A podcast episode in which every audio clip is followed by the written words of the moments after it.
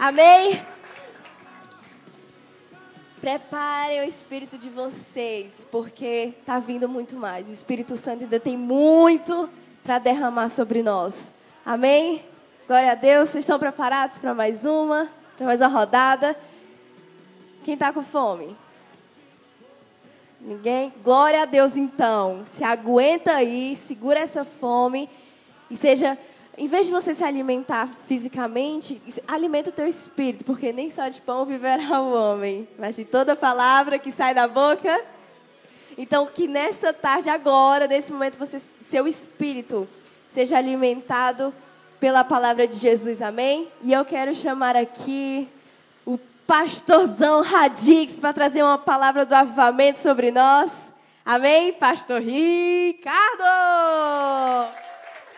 Glória a Deus. Dá um aplauso ao Senhor Jesus. Desconecta o teu Bluetooth. Forte esse aplauso ao Senhor Jesus.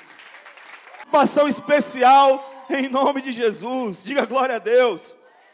Eu até fiquei sem voz agora. Como é que eu vou pregar? Culpa da Nani aí, ó, que pediu a música aí. Diga glória a Deus. Diga glória a Deus. Deus ele quer fazer algo poderoso na tua vida nessa tarde. Eu vou dizer de novo aqui. Deus quer fazer algo poderoso na tua vida nessa tarde. Diga eu recebo. Diga eu quero. E Deus ele precisa nessa tarde do teu coração assim, rendido. Você quando expressa a sua alegria na presença do Senhor e por estar na presença dele, Deus recebe a tua alegria. Diga amém. Sabe por quê? A Bíblia diz que a alegria do Senhor é o quê? A sua força vem de um Deus poderoso. E a Bíblia fala lá em, em 1 João que o jovem ele tem uma força. Diga, eu tenho uma força. Você não é aquele personagem não, mas você tem a força. Diga, eu recebo. Porque a Bíblia diz que você tem. Porque você é um jovem cheio de força e de vigor. Olhe para esse jovem que está do seu lado e diga assim: você é um jovem forte. Diga, e por isso você é um jovem radix. E nessa tarde Deus quer fazer algo poderoso na vida dos jovens aqui nessa tarde. Diga eu creio. Diga eu recebo. E você precisa agora adorar o Senhor com tudo aquilo que você tem no teu coração, toda a tua força, com todo o teu entendimento. Que você agora se apresente diante de Deus e que Ele consiga ver você na sua adoração, que Ele consiga ver você na sua expressão de adorar o Senhor. Diga amém ao Senhor Jesus. Pode ser mais forte esse aplauso ao Senhor Jesus. Glória a Deus. Diga amém. Essa tarde, irmãos, vai ser uma tarde poderosa na presença de Deus. Diga eu recebo. Será uma tarde libertadora. Uma tarde de libertação. Geralmente nos encontros quem já foi para o encontro com Deus aqui? Quem não foi ainda? Diga, eu vou. Geralmente os, as ministrações da libertação elas são a, pela manhã. É a segunda ministração da manhã. E Deus preparou essa tarde para que seja uma tarde libertadora na tua vida. Diga, eu recebo. Deus vai fazer isso de uma forma poderosa nessa tarde na tua vida. Eu costumo falar que a libertação ela é nada mais do que uma decisão. Diga, uma decisão. Libertação é uma decisão. Eu preciso decidir ser livre. Porque tudo aquilo que me puxa para trás, tudo aquilo que ainda me prende no meu passado, foi porque eu não decidi romper com ele. Foi porque eu não decidi ainda me afastar do meu passado. Foi porque eu ainda abro portas e acessos para que o passado ainda tenha ação na minha vida. Mas essa tarde, Deus vai arrancar todas as cadeias, todas as algemas, todas as correntes que te prendem ao teu passado. Diga, eu recebo. Deus quer fazer isso com você, jovem. Porque Deus quer te usar. Eu vou dizer de novo. Deus quer te usar. Deixa eu dizer melhor. Deus vai te usar. Mas não do jeito que você está. Deus precisa falar com você nessa tarde para que ele te use da forma correta, pastor Daniel. Ontem você recebeu uma unção poderosa sobre o seu chamado. Você foi lembrado como Davi falou na consolidação hoje. O Davi falou algo muito tremendo, que Deus para alguns ele lembrou, para outros ele falou sobre a chamada ontem, ontem à noite. Alguns estavam esquecendo. O Pedro falou sobre ativados, né? Alguns foram ativados, outros reativados. Porque esqueceram da chamada. Porque esqueceram do propósito. E eu costumo falar nas ministrações que eu prego, digo, Deus tem um propósito para a sua vida. Você já ouviu muito isso, mas você não acreditou nisso. Por isso que Deus ainda não te usou da forma que Ele queria. De repente Deus já te usou. Mas você pode estar se perguntando, mas Deus não tem me usado mais, pastor. Eu não tenho tido mais oportunidades, eu não tenho, não está fluindo. Por que que não está fluindo? Você vai entender nessa, nessa tarde que algumas coisas precisam cair por terra na tua vida para que Deus te use e você vai decolar em nome de Jesus. Diga eu recebo. Então, para isso, Deus te trouxe aqui, para que você fosse livre, libertos da raiz da iniquidade. É o tema dessa ministração da tarde. Livres de toda a raiz de iniquidade. E o que é iniquidade, pastor? A Bíblia fala, em Isaías 59, que existe algo que nos separa de Deus. Que não é que a mão de Deus esteja encolhida para que, possa, que não possa te abençoar e que os ouvidos deles estejam tapados para que não possa te ouvir. Mas uma coisa impede que Deus faça isso na tua vida. Você sabe o que é? Iniquidade. Você está na cara do gol, mas você chuta e fura. Por quê? As iniquidades atrapalham. E Deus nessa tarde vai arrancar toda a raiz de iniquidade da tua vida e diga: Eu recebo. Pega a sua Bíblia junto comigo.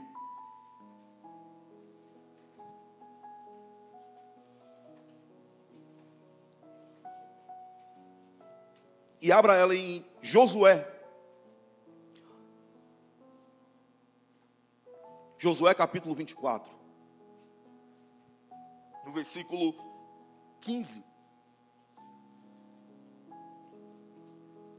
Quem achou, diga amém. Quem não achou, diga eu. Oh glória.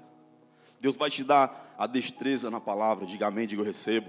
Você vai, Josué 24, 15. Você vai pegar a Bíblia, você vai dizer assim: qual é o livro? Você vai, ó, vai achar porque você vai ler muito a Bíblia. Ah, vou dizer de novo, meu irmão. Deus vai te dar uma paixão pela palavra. Quando falar qual o livro de Obadias. E que doido é esse, pastor? É um profeta, está na Bíblia. Você vai saber onde está, diga amém. Livro de Amós, pastor. Você vai saber onde está. Livro de Miqueias. Você vai saber onde está. O livro de Apocalipse. Você vai saber onde está. É só ir para o final. Gênesis é o mais fácil. E Apocalipse. Livro de Salmos, livro de Provérbios, Eclesiastes, Abacuque, Ageu. Vamos lá, diga aí um nome bem difícil aí. Joel, Amós, Esdras, Neemias, Ruth. Vamos lá, povo. Levítico, Números, Deuteronômio, Mateus, Marcos, Lucas, João. Hã? Tito, Tiago, 1 João, 2 João. Deus vai te dar a paixão para descobrir tudo que tem nessas palavras e nesses livros que você falou. Você vai se apaixonar pela palavra, meu irmão, depois desse encontro. Depois desse encontro, nós vamos entrar em 21 dias em que a gente vai ler um livro da Bíblia. Diga amém. Você vai se agarrar à palavra e ela vai nortear a tua vida, porque a tua raiz está na palavra. Diga, eu recebo, meu irmão. Josué capítulo 24 é o nosso personagem dessa tarde. Versículo 15 diz o seguinte: Mas, se vocês não quiserem servir o Senhor, diga: decisão. Escolham hoje a quem vão servir. Se os deuses a quem os pais de vocês serviram do outro lado do Eufrates, ou os deuses dos amorreus em cuja terra vocês estão morando, eu e a minha casa fizemos uma escolha. Nós vamos servir ao Senhor. Essa é a tua decisão. Você não pode decidir pela irmã que está do teu lado.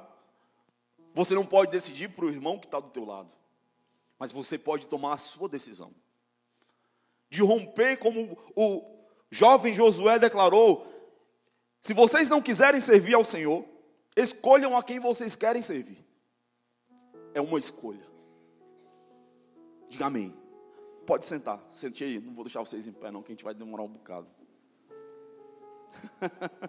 a gente esquece, né? A gente vai se empolgando aqui, falando, falando, falando, fluindo aí.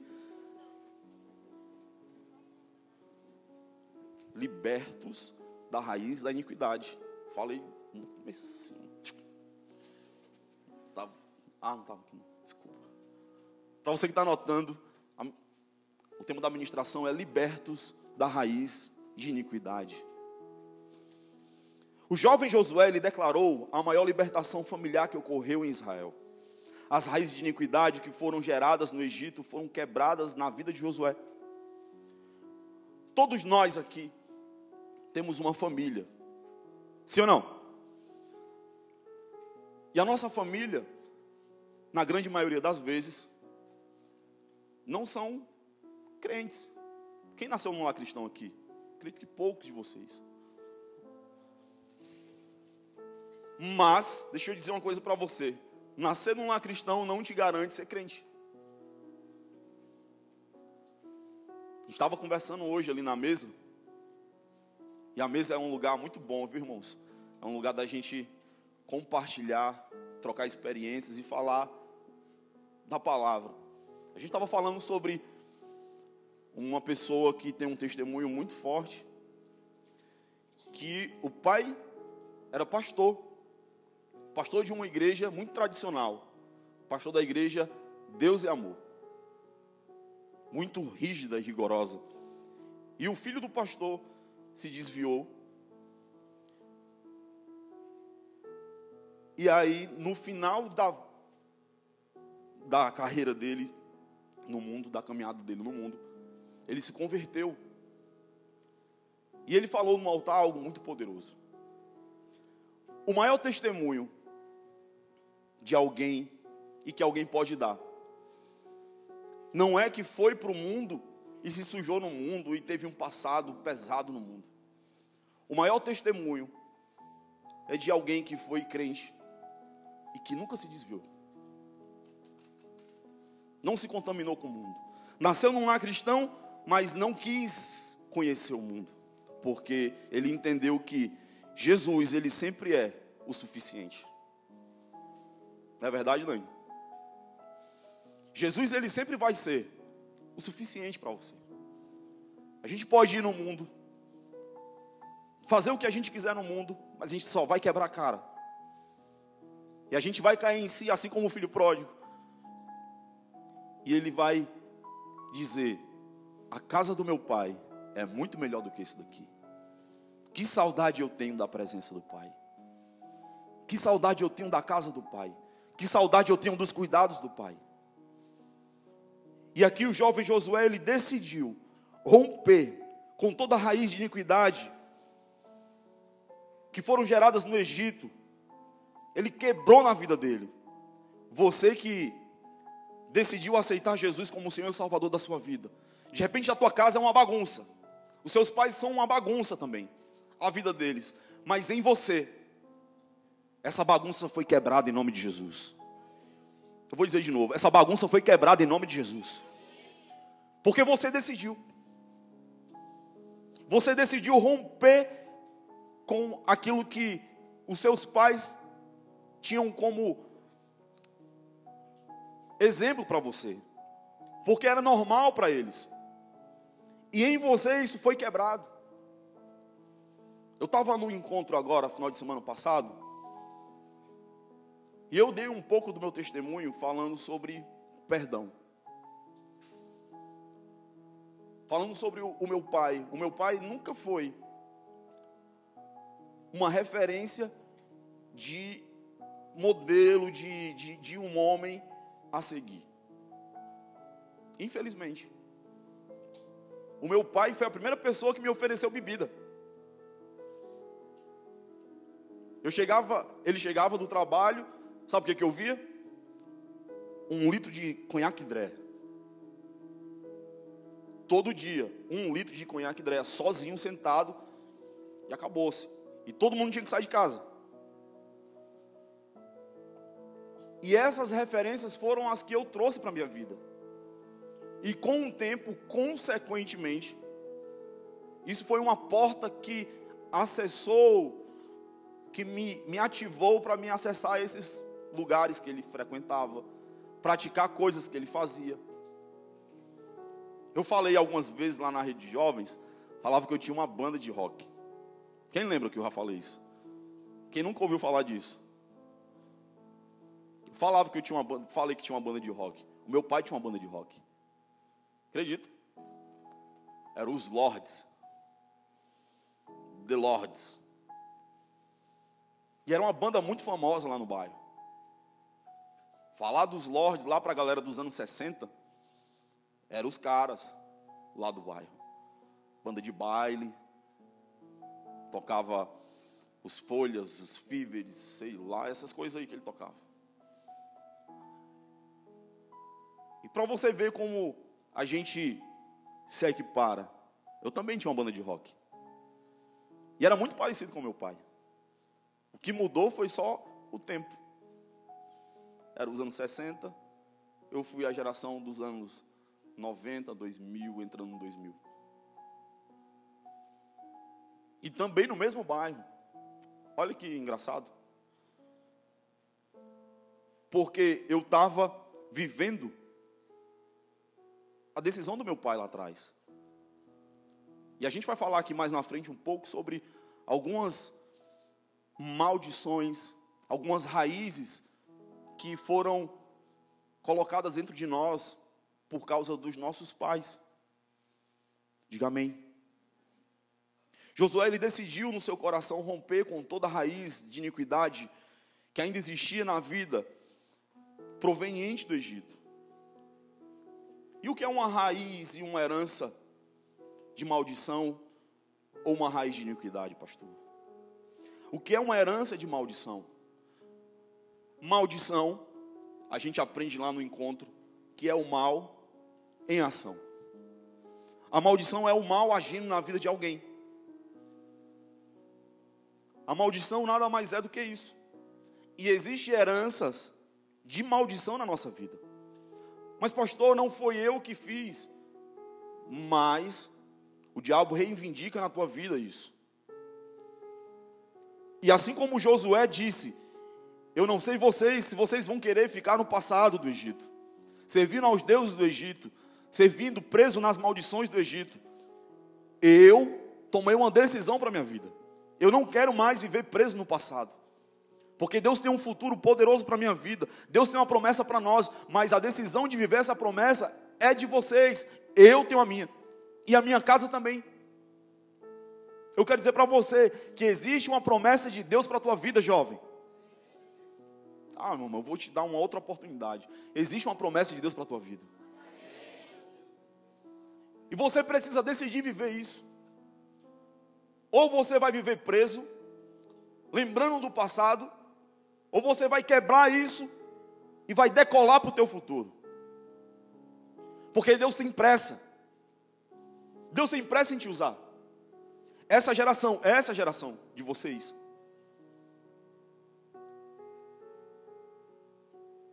Ela precisa que você entenda e se levante para mudar ela. Porque senão vocês vão ser iguais a eles. A Bíblia fala lá em Romanos que nós não podemos nos amoldar ao mundo, aos padrões do mundo, desse mundo, dessa geração. Ah, pastor, mas estava falando para aquele tempo. Se enquadra hoje também. Nós precisamos quebrar com isso, para que Deus nos use. Como eu falei aqui no começo, Deus te ungiu ontem para um chamado poderoso e lindo. Mas você precisa hoje também, além da unção que desceu sobre você, decidir ser livre de toda herança maldita, de toda raiz de iniquidade que visitaram a tua família, que visitaram os teus pais, que hoje você está repetindo tudo aquilo que foi o que aconteceu na vida deles. Há 14 anos atrás, quando eu me converti, eu era exatamente a pessoa que meu pai foi. Exatamente. Só mudou o vício. Mas eu era preso do mesmo jeito. Paralisado do mesmo jeito, amo meu pai. Amo meu pai. Mas a família toda dele, os irmãos todos dele, com exceção de um, todos tiveram a mesma história. Começando pelo meu avô. Eu fui para um enterro de um tio meu que faleceu de cirrose por conta do alcoolismo. Então, algumas coisas precisam ser quebradas, diga amém. O quanto ainda tem de raiz do Egito, do mundo, no seu coração. O quanto ainda existe do mundo dentro de você. Pastor, eu já estou na igreja, estou na célula. Ok. Mas pode hoje ainda existir, gritando dentro de você, raízes do mundo. Práticas do mundo. Coisas que o mundo ainda grita dentro de você. Ambientes que você ainda acessa. Lugares que você ainda acessa. Pessoas que você ainda acessa. Que te prendem e não te deixam avançar. E que você precisa tomar hoje uma decisão, porque você sabe que isso tem te paralisado, você sabe que você tem um chamado, sim ou não? Você sabe que Deus tem um chamado para você, uma chamada para você. O apóstolo falou ontem aqui pelo Espírito. Ele disse: Eu vejo aqui Deus ungindo pastores, eu vejo Deus ungindo líderes. Eu vejo Deus ungindo apóstolos. Eu vejo Deus fazendo algo poderoso na tua vida. Deus falou. Porque Deus te viu. A Bíblia diz em Jeremias que antes que você fosse formado no ventre, eu te vi. E ainda diz mais: e te constituí como um profeta. Deus te viu, jovem. Deus tem visto você no mundo espiritual. E Deus sabe a potência que você é. Mas eu pergunto para você: você se vê como Deus te vê? Você faz aquilo que Deus diz que você precisa fazer? Se você ainda não faz isso, você precisa passar a fazer. Diga amém. Por quê, pastor? Porque não existe maldição sem causa. Existe um porquê de algumas coisas estarem acontecendo na tua vida. Shalom, pastora Carla. Graças Pai. Existem algumas coisas que estão acontecendo na sua vida e tem uma motivação de, e um porquê disso está acontecendo. E você precisa descobrir isso dentro de você hoje. Diga amém. Não fica olhando para mim assustado, não, irmãos. Todo mundo assim, ó. Mas porque hoje vai ser uma tarde e noite de libertação. E não tenha medo do que Deus vai fazer aqui. Não tenha medo de nada. de nada do que Deus vai fazer aqui.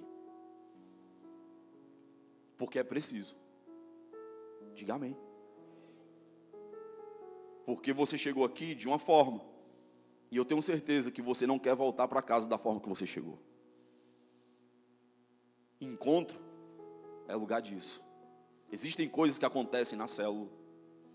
Existem coisas que acontecem na igreja, no culto. Mas existem coisas que só acontecem em encontro. Porque é um lugar específico para isso. Assuntos para ser tratados aqui. E as maldições e iniquidades que têm visitado você, elas precisam ser resolvidas aqui. E hoje. Diga, eu recebo.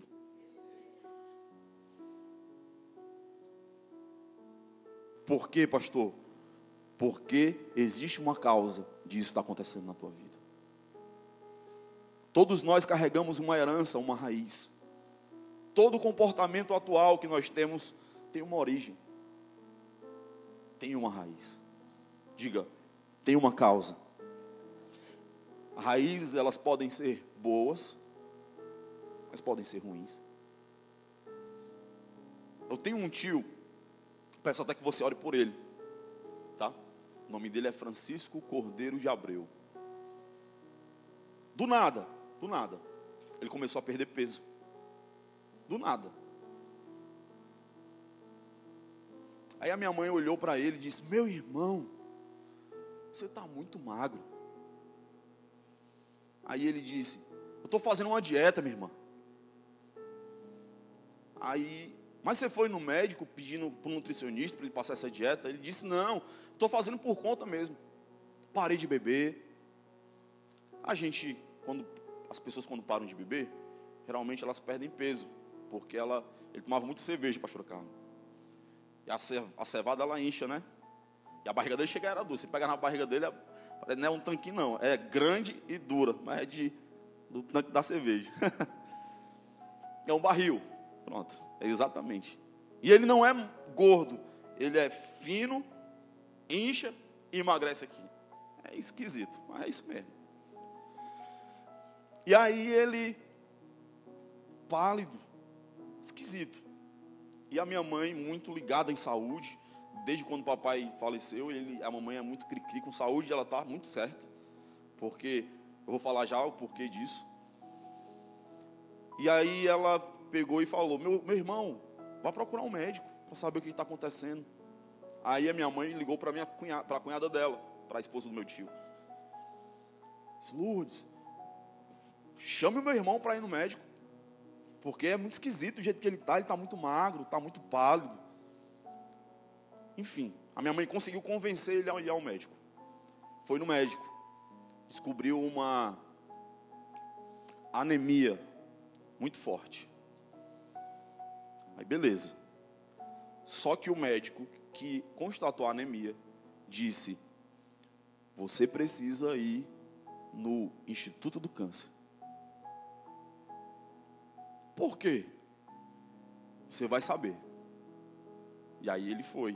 Chegou lá, a pastora Carla não pôde ser atendido, porque ele tinha o IPM. Aí disseram, ó, você não pode porque você tem plano. Então você vai ter que agora procurar uma outra, uma outra instituição para fazer esse, esses exames que você quer fazer. Enfim. A minha mãe indicou um médico que foi que cuidou, que cuida dela e cuidou do meu pai, um cara muito top, doutor Rafael. E ele foi, fez uma endoscopia, fez uma tomografia. E essa semana a gente foi no, no doutor Rafael, checar porque a mamãe faz todo começo do ano, para ver como estava a endoscopia que ela fez e a colonoscopia que ela fez. Estava tudo ok, graças a Deus. E ela perguntou: Doutor, o meu irmão veio aqui procurar o senhor, você sabia? Foi, quem é o seu irmão? Francisco Cordeiro de Abreu. Eu lembro desse nome. Ele preocupado, médico, porque sabia o que tinha acontecido. Puxou lá o nome dele e falou para mim: de fato ele veio aqui. Inclusive eu pedi até urgência na biópsia que foi feita. Aí minha mãe saiu e eu fiquei na sala, pastor Carlos. e perguntei para ele, eu disse, e aí, meu irmão? Sei que é antiético até você falar. Mas me diga, meu irmão. É meu tio. E ele. Não sei se vocês já ouviram o meu testemunho falando assim, que tem um cara que chegou para mim e disse assim, ó. Você já olhou como é que você está? Vocês lembram que eu falo? É esse cidadão. E aí eu disse, irmão, ele é como um pai para mim. E aí ele só foi dizer para mim, cara, é sério. Eu disse amém. É o que eu estou pensando, né, doutor? Toda a minha família, por parte de mãe, tem uma raiz de câncer. Como pode, pastor? É assim. As maldições também são assim. Tem uma raiz e tem uma herança que vem conosco. Porque quando a gente é gerado, a gente herda tudo. Tudo. Bom e ruim. Eu tive o passado que vocês sabem que eu tive. O meu irmão também teve um passado parecido com o meu. Tanto eu como ele decidimos quebrar com ele. O meu irmão não bebe mais, pastora Carla. Porque Deus falou com ele da saúde dele.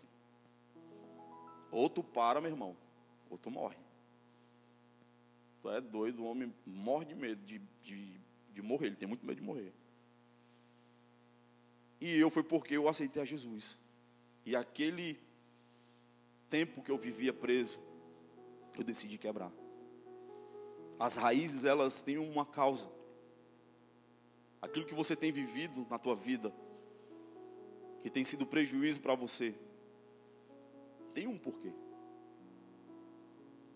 Se você for fazer uma investigação na tua vida, alguns comportamentos que você tem, algumas falas, alguns trejeitos. Tem gente que diz assim: olha, poxa, tu parece com teu pai. Não o jeito de a fisionomia, mas algum trejeito, alguma expressão, algum comportamento. Sim ou não? Ou com sua mãe. Eu fui na casa de uma tia nossa, a minha tia disse assim, ó, parece o Walter, falando de mim. Ela disse assim, ó, queixudo igual a ele. Eu disse, tá amarrado, tia. eu sou queixudo não, viu? Porque fala como ele. Parece o Walter falando. Eu disse, é verdade. O meu irmão parece muito com a minha mãe, mas a fisionomia dele é o meu pai todinho, pastor. Se pegar uma foto do meu pai jovem e botar do meu irmão, você diz que é o meu, meu irmão. E eu já pareço com a minha mãe. Então tem coisas que são estão enraizadas em nós, diga amém. E que a gente precisa decidir não a aparência, mas os comportamentos. Mas as coisas que não são boas. Lembra do que eu falei aqui?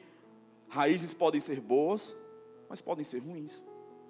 O que não é ruim, não é bom para você, você vai querer. Sim? Você precisa renunciar. Você precisa quebrar na tua vida. Se um dos seus pais, avós, teve uma vida promíscua, mundana, você pode ter dado essa maldição. Isso pode estar respingando em você.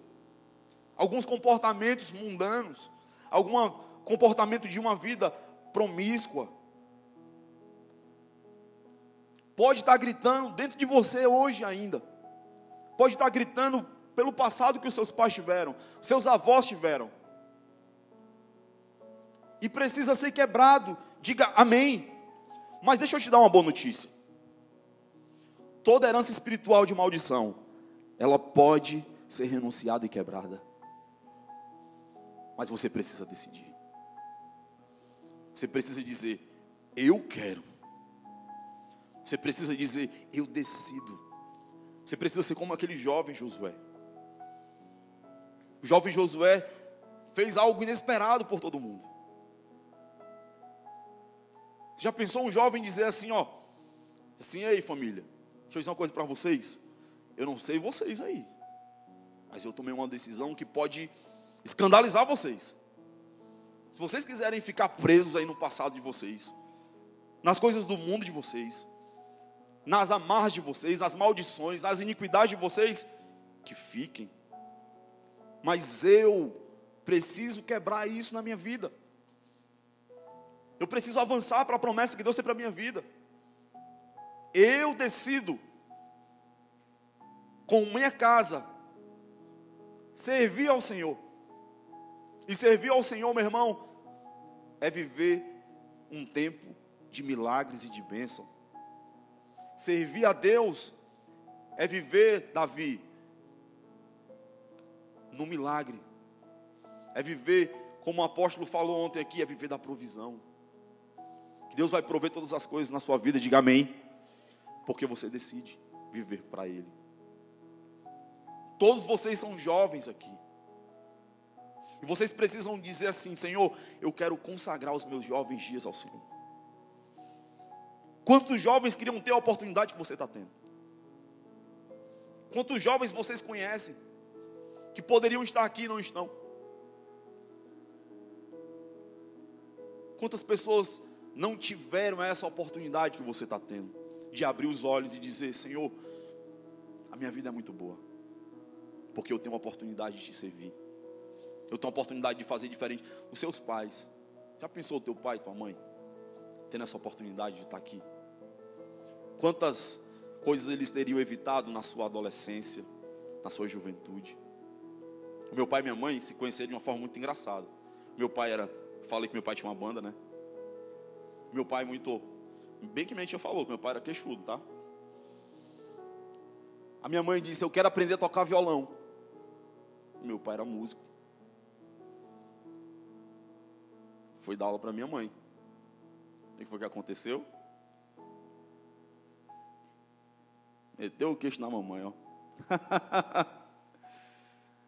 e aí, começaram a namorar, casaram. Então, cometeram muitos erros na sua juventude, que eu também cometi, porque eu não conhecia a verdade. Mas vocês, vocês não precisam quebrar a cara de vocês. Vocês não precisam viver as experiências que os pais de vocês tiveram que não foram boas. As boas, queiram para vocês. As ruins, rejeitem. Diga amém. Quando nós falamos sobre quebrar raiz de maldição, nós ficamos assustados porque achamos que está tudo bem. Você chegou aqui achando que está tudo bem com você. Mas Deus vai falar conosco agora nessa tarde, de que existem algumas coisas que ainda não estão resolvidas em nós, e que precisam ser resolvidas. Diga, eu quero resolver a minha vida hoje, nesse encontro.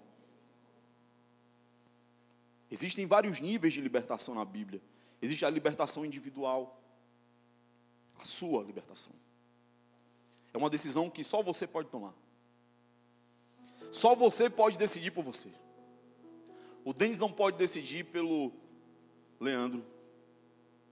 O Denis não pode decidir pela mãe, pelo pai, pela avó, pelo tio, por ninguém. Ele pode tomar a decisão dele. Assim como você, Ícaro. Assim como cada um de vocês que estão olhando aqui para mim. Cada um de vocês pode tomar a decisão de mudar a vida de vocês mudar o curso da vida de vocês. Por uma decisão. Mas é difícil tomar essa decisão, pastor, porque me custa muito. Vou perder muito. Vou perder amizades.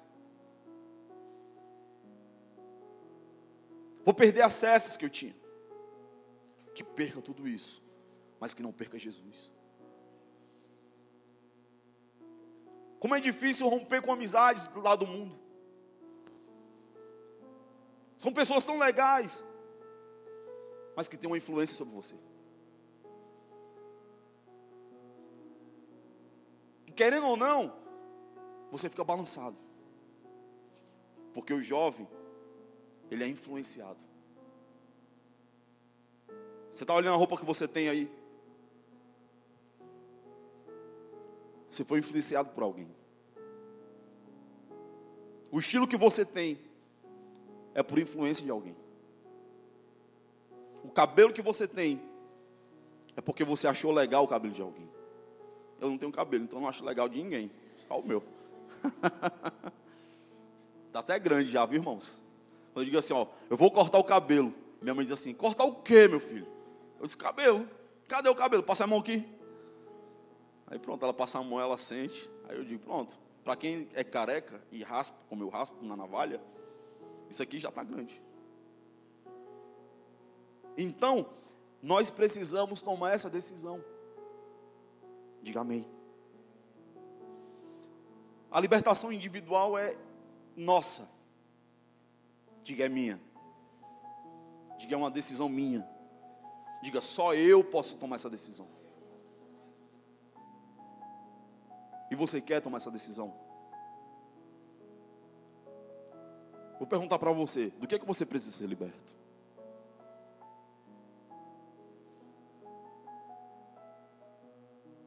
Você me disse que quer?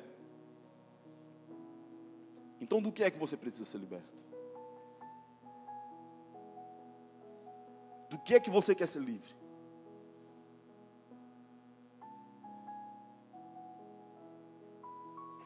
Pastor, eu não vejo nada em mim que precisa ser livre. Será?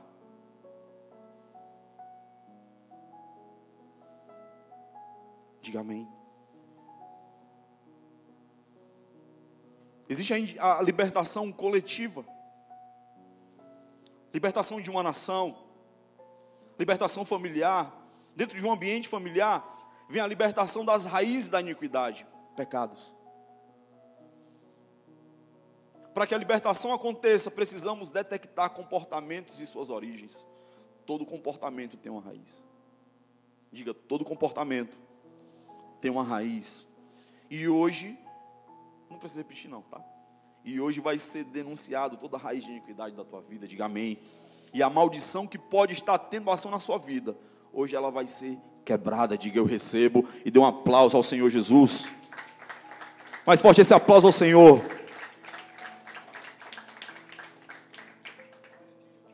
Se você observar os seus comportamentos, você vai reconhecer que existem coisas que você herdou geneticamente, socialmente e familiarmente. Diga amém. A herança genética ela é uma, é uma herança em que gera em nós algumas características físicas e de personalidade que temos hoje, que fala do que somos e de quem somos. É o que nós somos, não tem como mudar é a genética. Você que nasceu louro, dos olhos verdes, assim como eu. Desculpa aí, irmãos. eu sou louro, tá, irmãos? É porque não fica, fica mais, tá ficando branco. Como é que pode, irmãos? Cara de 29 anos com cabelo branco. Que é isso, pastor? O pessoal diz que eu tenho 42, deve ser a vista de vocês. Eu só tenho 29. No meu registro tem 29. Não, não, não, não, não. Registrado no mundo espiritual pelo profeta. O profeta declarou e assim é. Tomei posse e acabou-se. e aí, misericórdia, irmãos. Vocês são demais, viu? Não, esqueci não. É porque vocês estão aí duvidando aí da minha idade e da minha juventude. Pensou? Os cabelos não são louros mais, são brancos assim, porque é tão louro que está ficando branco.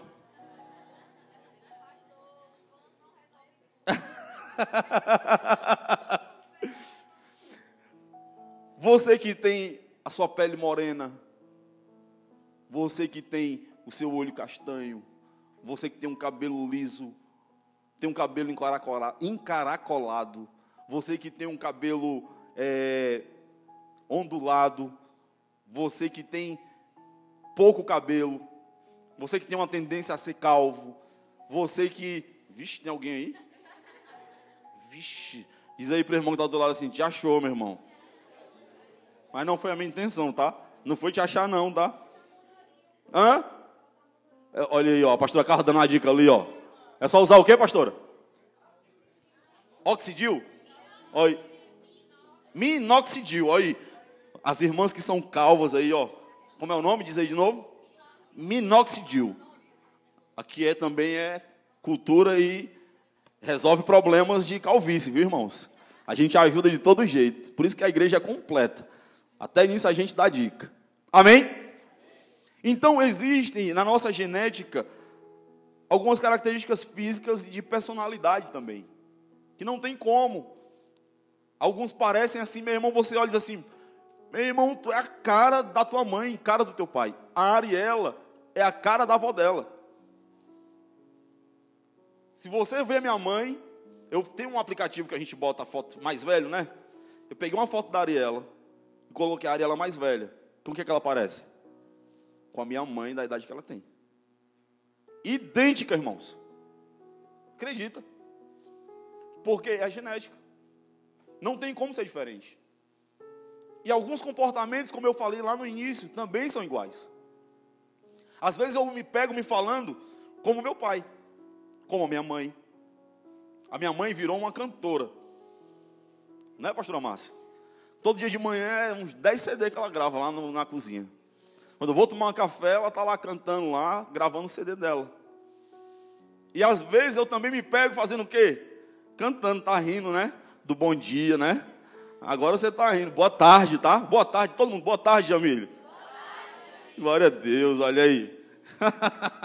vai ser a cura dela. O encontro vai curar ela da, do bom dia, do boa tarde, do boa noite. Quando ela acorda, irmãos, quando você vê a Jamílio de manhã, todo mundo vai dar um bom dia para a Jamílio. Bom dia, Jamílio, com um sorriso no rosto, tá? Boa tarde, Jamílio. E um, e um abraço. Porque um abraço não custa nada, mas vale muito. Não é verdade? Olha aí, como já mudou. Já mudou. Já mudou. Amém? Então, herança genética, ela gera em nós algumas características físicas de personalidade que temos hoje. E fala de quem somos. Herança social gera em nós padrões de comportamento social que nós chamamos de cultura. Eita, irmãos, como a gente precisa ser liberto disso. A Bíblia diz lá em Romanos que eu falei: não se amoldem aos padrões desse mundo. A gente tem vivido um tempo difícil, jovens, em que o errado está parecendo agora que o errado é certo, e que o certo passou a ser errado. Você seguir princípios hoje passou a ser crime. Que absurdo! Você acreditar em coisas que você defende por opinião, você é taxado como um criminoso, porque é a cultura desse, desse tempo. E isso tem influenciado a vida dos jovens, porque você tem visto, e olha, é de uma forma sutil, e te influencia também, que parece que até eles têm razão, que parece que o princípio virou errado, Davi. Mas parece que é verdade mesmo, meu irmão.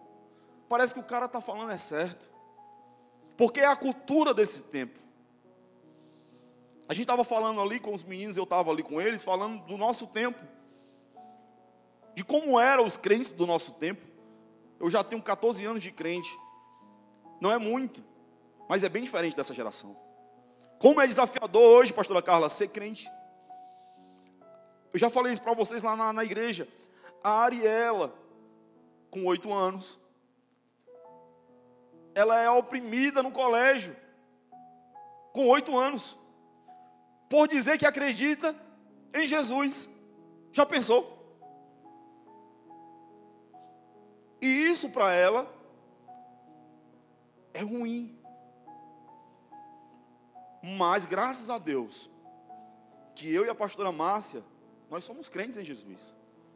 Porque a gente pode explicar para ela o porquê de tudo. E ela entende, graças a Deus. O porquê que ela acredita, o porquê que ela não acredita, o porquê que ela é, o porquê que ela não é.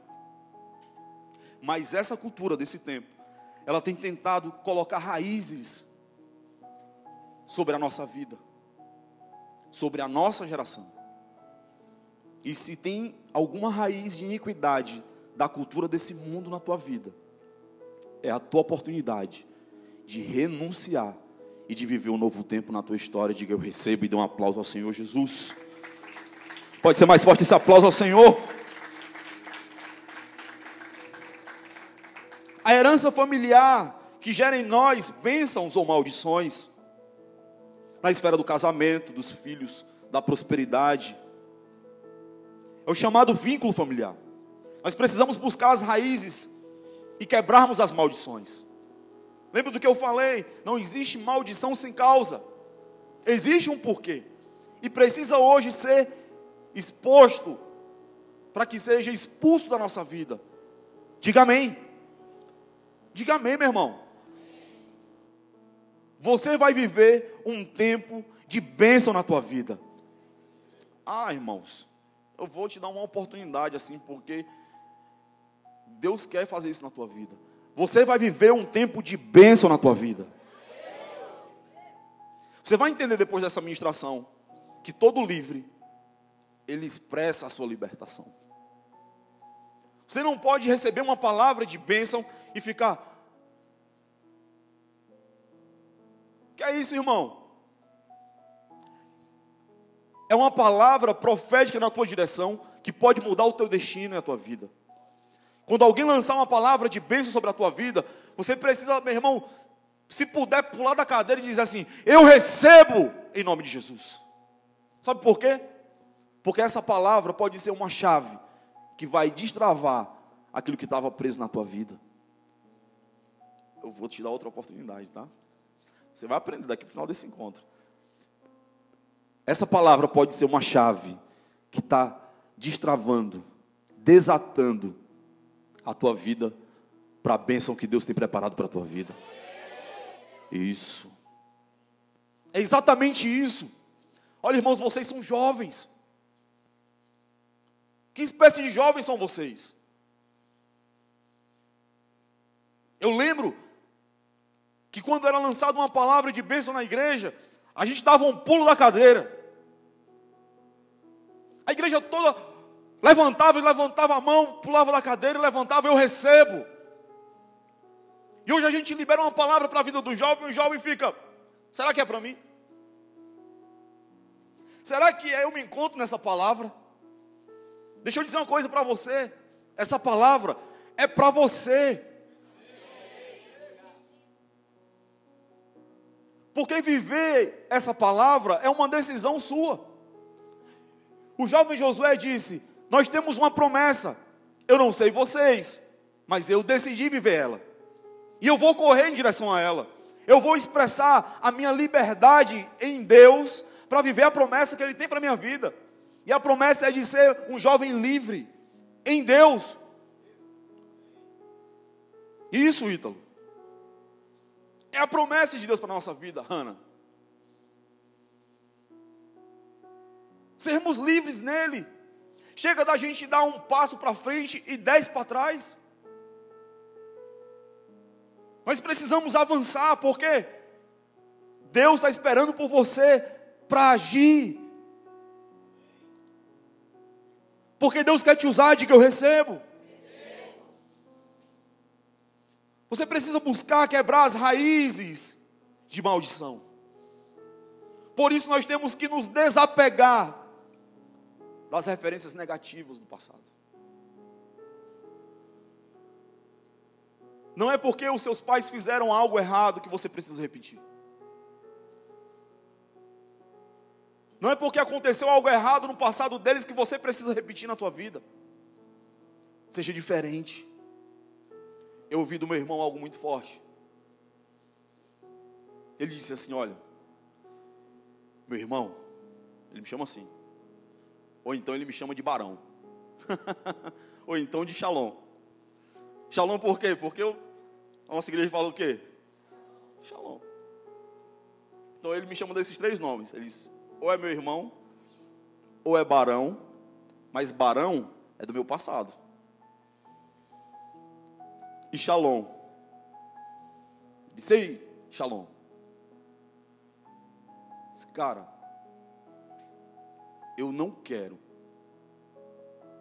Eu não quero. Eu tomei uma decisão na minha vida. Eu não quero acabar minha vida com a vida do meu pai. Eu disse, meu Deus, cara. Infelizmente. É verdade. E olha, irmãos. O homem corre para não ser como o papai. Amava o meu pai. Mas como eu falei, meu pai também não foi referência para mim. De marido. A pastora Carla vai ministrar a libertação ou a cura. Mas eu tive um na cura, pastora Carla, na minha vida com meu pai, acho que vocês nunca ouviram falar isso. Mas foi pesado. Porque quando eu era criança, eu via, o meu irmão não morava lá em casa, porque o meu irmão já era mais velho, e ele já tinha visto, ele disse, eu não quero isso para minha vida não. Eu moro lá na minha tia, que era vizinho, né? Ele morava no vizinho, e eu morava com eles dois. Eu via, participava, quando meu pai chegava doidão, ia bater na minha mãe. E eu, meu irmão, me metia pequenininho, não queria saber. E chegou um dia que eu engrossei o pescoço. Eu disse: Olha, faz mais não. Saia do meio, seu cabra. Saiu nada. Ele pegou um cinturão. Ele só andava com um cinturão assim, com a fivelona assim, ó. Enrolou na mão. Saia do meio agora. Eu disse: Não saio. Ele pegou o cinturão do jeito que estava, ó. Puf! Aqui na minha costela. Na hora, pilotinho da fivela entrou aqui em mim e ficou pregado. E ele puxou. Pá! Quando ele viu o sangaral que desceu, meu filho me perdoe. Me perdoe, me perdoe, me perdoe, me perdoe, me perdoe. Eu não sabia que ia fazer isso, não sei o quê. E eu guardei isso dentro do meu coração. Mas no encontro com Deus, eu tive que tomar uma decisão. De seguir a minha vida. E perdoar o meu pai. Eu não queria ser como ele. Mas eu perdoava ele porque eu amava ele. Amo ele. E os últimos dias da vida do meu pai, eu pude expressar para ele o meu amor. Que de repente ele achava, achava que eu ainda estava ressentido por alguma coisa. Eu cuidei dele como quem cuida de um filho. Porque eu decidi ser diferente. Decidi mudar a minha vida. Eu decidi ser o curado da história. Eu poderia usar o argumento até hoje dizendo assim: eu não quero conversar com um cara desse, meu irmão. Que fez um negócio desse comigo, porque até hoje eu tenho a cicatriz aqui, irmãos. Sai não. Quando eu olho, eu lembro de quê? Da cena. Ficou registrado dentro de mim. Mas eu decidi no meu coração liberar o meu pai disso. Diga amém. Então você precisa arrancar as referências negativas da sua vida. Você não precisa errar como essas pessoas erraram. Diga amém. Foi falando aqui na primeira ministração que o apóstolo falou ontem que os jovens eles terão o quê? A visão. E Deus quer nos mostrar que ele tem um alvo para nossa família. Diga amém. E você, diga eu, você vai ser a bússola que vai apontar o caminho para a tua família.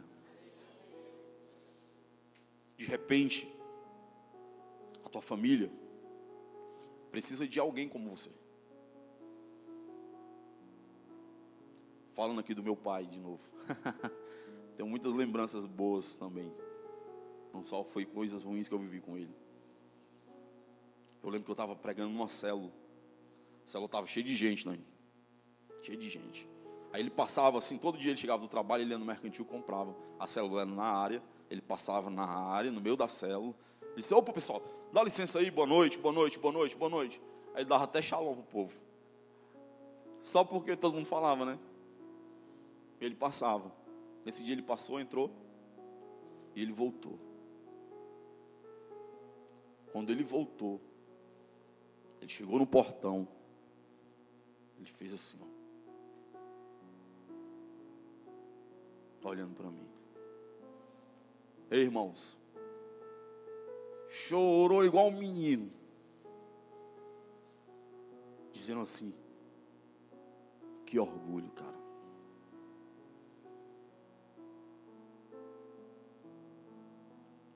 Vocês já ouviram num testemunho que eu contei o que foi que aconteceu nos últimos dias da vida dele. Eu decidi ser a bússola que apontava o caminho para a salvação. E um dia, em meio à pandemia, em meio às ferramentas que Deus nos deu, que são as redes sociais, estava tendo uma célula. Diga, célula é de Deus. Estava tendo uma célula online com o apóstolo Augusto. Deus falou comigo: oportunidade, tu não é o cara da oportunidade. Eu disse: é mesmo, né? Eu disse, mas cadê a oportunidade? Eu estou aqui sozinho na área, assistindo aqui a célula. E ele estava sentado lá no portão, na calçada, bem debilitado já. E aí Deus disse assim, ó, tá ali, besta. A oportunidade ali, ó. Só tu olhar para ali, tá ali, ó. Eu disse, é verdade. Eu disse, ei pai, vem cá. Aí ele levantou, todo andando bem devagar. Eu disse, vamos assistir a célula comigo. Eu pensei que ele ia dizer, não, meu filho, eu estou cansado.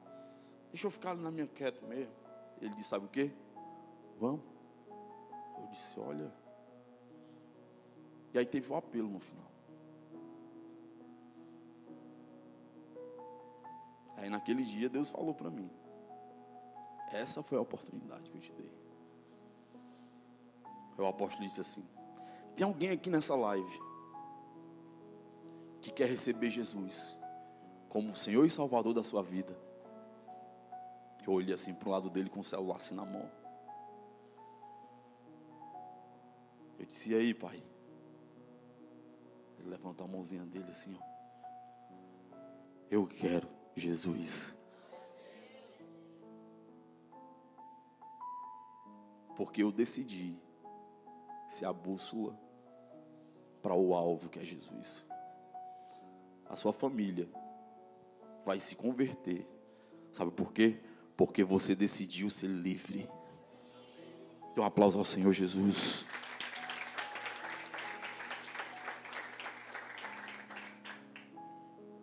Só por isso. Só porque você decidiu ser livre. Ser liberto. Deus vai te usar muito. Deus vai te usar muito na sua casa vão dizer: Poxa, tu tá diferente. Tu é diferente. Eu cheguei no meu encontro com Deus, meu filho mais velho. Eu não falei nada. Eu só cheguei com atitude, meu irmão. Meu quarto era cheio de demônio. Tinha lá o Ed do Iron Maiden, tinha o Jimi Hendrix, tinha o Pink Floyd, tinha o Bob Marley, tinha um demônio tudinho lá no meu quarto pregado. Sabe nem o que é isso? Ainda bem, nem queira saber. O que é demônio, tudinho. Cheguei lá, meu irmão, tinha uma porta. A porta do quarto e tinha outra porta. Porque na porta do quarto já não cabia mais de figuras de demônio. Eu peguei e fiz outra porta com mais demônio ainda. E quando eu cheguei no meu encontro com Deus, eu decidi romper com aquilo tudo.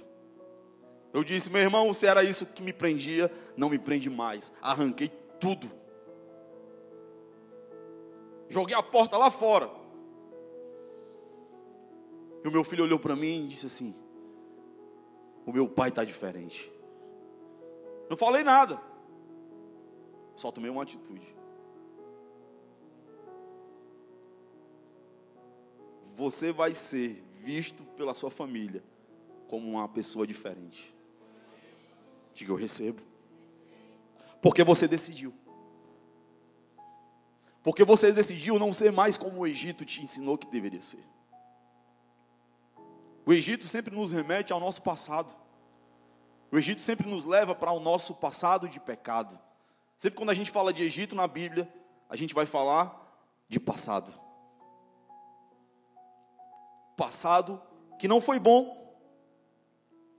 Porque o Egito fala do passado de escravo. O passado do Egito fala de prisão.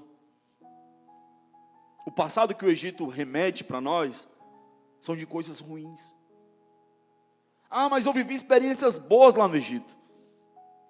Foi assim que o povo disse, pastor Carlos.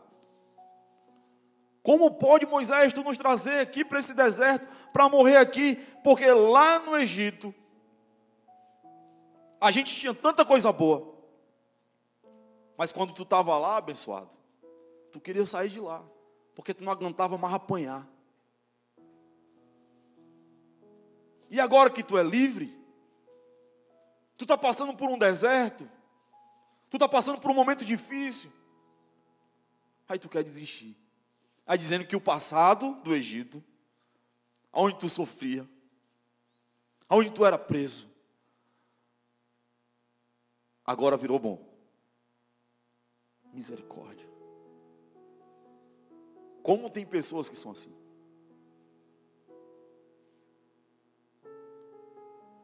Pode ser você que está olhando para mim.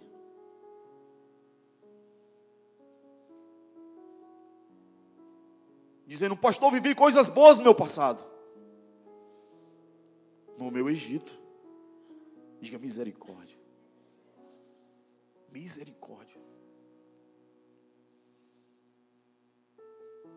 Eu também achava que vivia muito bem no meu passado, no meu Egito. Lembra que eu falei aqui da banda de rock? É, meu irmão, eu era o cara, viu? Já falei isso para vocês. Viu, Pedro? Eu era o cara da guitarra, viu, meu irmão? Eu era o guitarra solo, viu? Eu era o cara de destaque lá do negócio.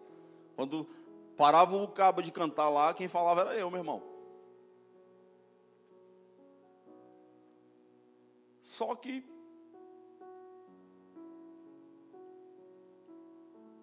qual o propósito? A Bíblia diz que importa agradar a Deus. E eu achava que estava abalando, meu irmão. Quando chegava lá, dizia assim: Ó, hoje vai ter a banda. Não vou dizer o nome, não. Vocês não rir. Não, meu irmão. Se eu disser, vocês vão rir? E se rir? Dum, dum, dum, dum, dum, dum. Olha o nome da banda. Eu falo? Falo, pastor Amildo. Mas vocês vão rir, irmãos. Eu sou, eu sou liberto. Você é gaiata, viu? Esse argumento aí, viu? Olha o nome da banda. Inseticidas, ó, meu irmão. Olha, ainda bem que você não riu. Melhorou. A última vez que eu falo. Inseticidas, pastor Carlos. Ainda tinha um slogan, viu? Para ser mais top das galáxias, assim. Inseticidas o puro veneno.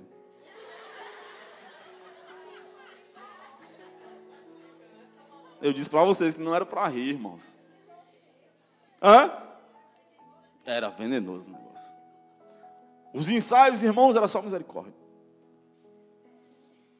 Só Jesus na causa. Aí quando a gente chegava para se apresentar, a galera gostava da banda. Mas era o cão purinho, irmãos e me prendia lá no meu passado. Diga misericórdia. Nós precisamos quebrar as raízes de iniquidade familiares da nossa vida. Diga eu recebo. Porque isso eu aprendi com meu pai. Meu pai ia para onde eu ia tocar e ficava lá, ó, babando, irmãos. Porque ele também tocava guitarra e também era o guitarra solo.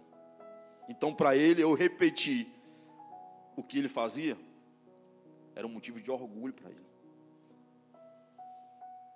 Eu bebei a mesma bebida que ele bebia quando eu era criança, para ele foi o ápice, pastor Amilo. Virou homem. Bebeu uma dose de dré e não fez careta. Foi isso que ele disse para mim. Só que aquilo eram maldições que eu estava aprendendo na minha vida. E que continuaram na minha caminhada. E quem sabe coisas você aprendeu na sua casa. Pastor, eu nunca bebi. Pastor, eu nunca fumei. Pastor, eu nunca fiz nada de errado. Você lembra que eu falando num pré-encontro? Chega alguém lá na tua casa, ou liga para a tua casa, e diz assim: Olha, eu queria falar com teu pai ou com tua mãe. Aí ele manda dizer o que para você? Diz que eu não? Aí você foi lá e falou, não foi? O que foi que você aprendeu ali? Mentir. Mentir é pecado? Sim ou não? Mas não foi uma mentira cabeluda, pastor. Mas mentiu ou não mentiu? Então pronto. Ali começou uma raizinha pequena entrar no teu coração dizendo o quê? Ah, o meu pai mente, a minha mãe mente. Eu posso mentir também. Porque mentir é legal. Porque mentir me livra de alguns foguetes me livra de algumas situações. Uma mentirinha aqui, uma mentirinha acolá. Quando você vai se tocar, você está quase formado em mentira. E conta mentira tão bonito que às vezes parece saber até o que? Verdade. Isso tudo a gente aprende, não é na rua, não, irmãos. É em casa nós somos identificados pelo nosso comportamento, pela nossa linguagem. Elas denunciam a nossa identidade.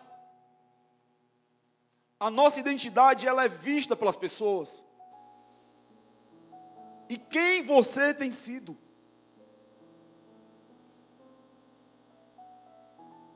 Quem é você?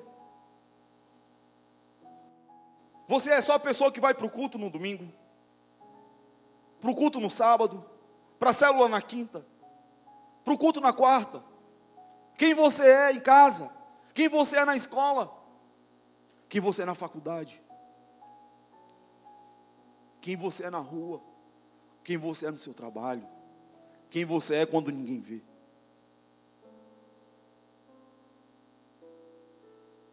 Você não sabe, mas você é observado. Diga amém. Existe uma senhora quando eu passava lá na, na rua dela, começava a gritar: palmas para você e para Jesus. E a mulher começava a gritar e eu sem entender nada. Aí eu olhei, é com você mesmo que eu estou falando. Isso comigo é com você. Você pensa que eu não lembro de você? Aqui na praça do João 23. Atrapalha no som de todo mundo. bebendo cachaça e tocando violão. A minha mãe passava para ir para o colégio trabalhar, ainda estava na praça de manhã.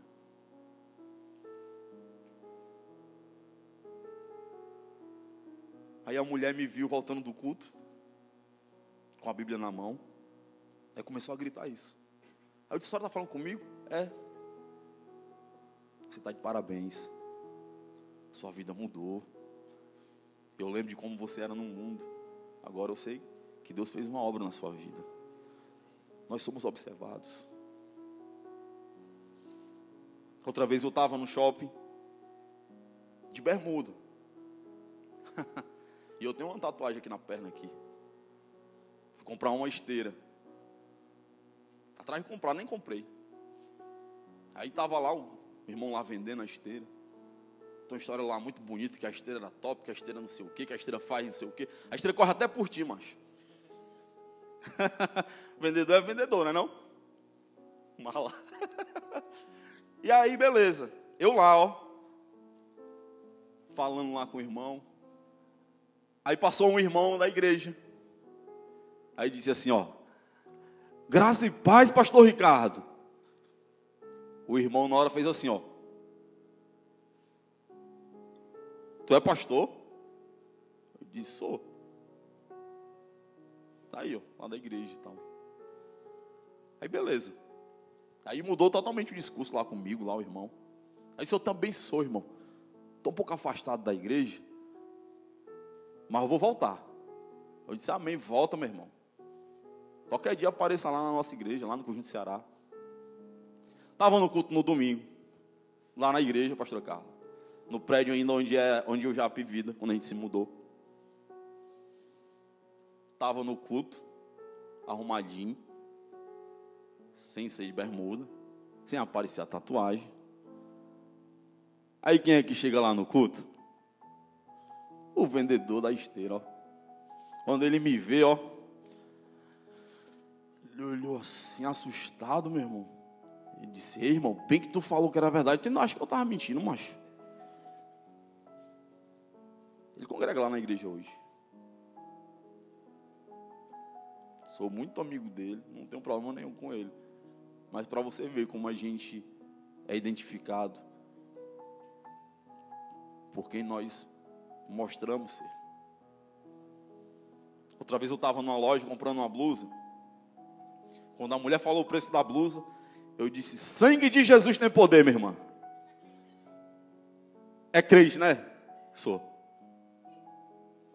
Deu para perceber, pelo jeito que o senhor fala. Eu disse: Glória a Deus, minha irmã. Tá, pensou se eu tivesse dito um palavrão para a irmã? Eita, irmã. Eu não vou nem falar palavra, eu não falo. Pensou se eu tivesse falado? A irmã me visse na igreja no domingo? Eita, meu irmão, foi o cara lá que comprou lá a blusa lá, ó. Falou um palavrão do tamanho do mundo. Nós somos observados, irmãos. Diga amém. E os nossos comportamentos denunciam a nossa identidade. Quem você tem sido? Qual a sua identidade? O que as pessoas veem de você, veem em você. É fácil fazer a leitura de comportamentos. As pessoas, quando nos veem, ela tem uma impressão do que nós somos. E o nosso comportamento deixa impressões por onde passamos. O lugar da nossa formação é a nossa casa. E não importa quanto tempo nós passamos com a nossa família. Nós imitamos muitas coisas que nós aprendemos em casa. E quem você imita? Quem você imita? Quem você se associa na sua casa? Qual a pessoa que trouxe referências para você, boas ou ruins, e que você trouxe para você, mesmo involuntariamente, mesmo sem se tocar, sem perceber, você tem vivido como essas pessoas também alguns comportamentos, algumas falas, alguns pensamentos, algumas ideias. Quem você tem imitado? Quem você se apegou à sua alma? Quem você copia? Quem é a sua referência na sua casa? Boa ou ruim? O que você trouxe para você? Involuntariamente ou voluntariamente, querendo ou não querendo fazer. Existe isso na nossa vida, sim. Nós fazemos sim, sem perceber, mas fazemos. Nos comportamos como também. E que se tem algo que não é bom para a tua vida, chegou o dia da tua libertação. Diga eu recebo e dê um aplauso ao Senhor Jesus. Um aplauso ao Senhor, meu irmão, para despertar. Fica em pé um pedaço aí. Tá todo mundo muito aí com sono. Eu disse para vocês, vão dormir. Vão dormir. Aí o pessoal ficou ali, ó. Eu disse, tinha um aqui que eu disse, ó, se dormir, meu irmão, não fuja não, viu? Tô lhe vendo. Não é o Serginho, não. Eu disse, durma não. É o quê? Não, café não. Quem mandou não dormir? Diga amém. Diga glória a Deus. Estica aí o, o esqueleto aí. Se espreguiça aí para você despertar aí. Espreguiça aí. Te dou cinco minutos aí para você ir no banheiro e voltar, vai. Cuida e corre.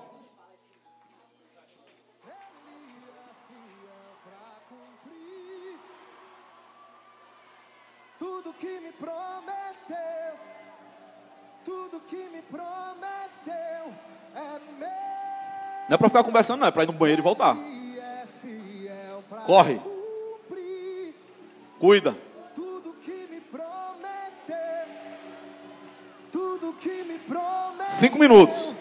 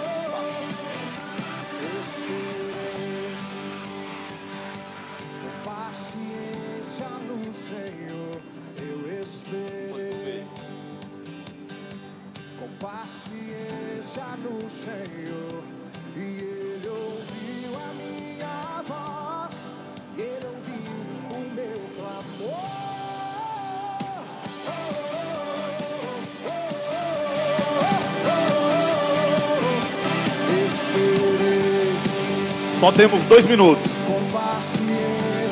Cuida.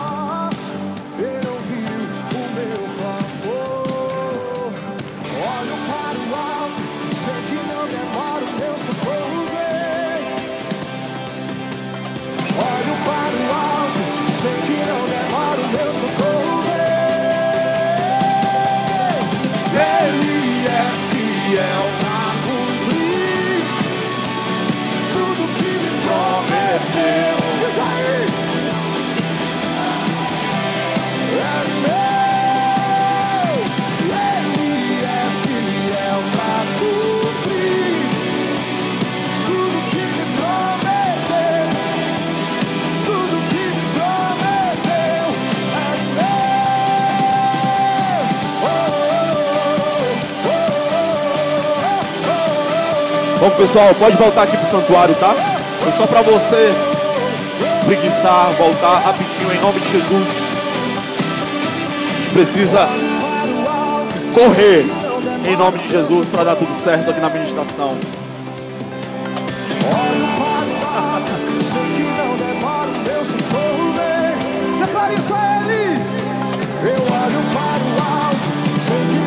para meu socorro vem. Declare Sei que não demora, o meu socorro vem. Ele é fiel pra cumprir tudo que me prometeu. tudo que me prometeu é um aplauso ao Senhor Jesus. Um aplauso ao Senhor Jesus. Aleluia. Toma o teu lugar, meu irmão.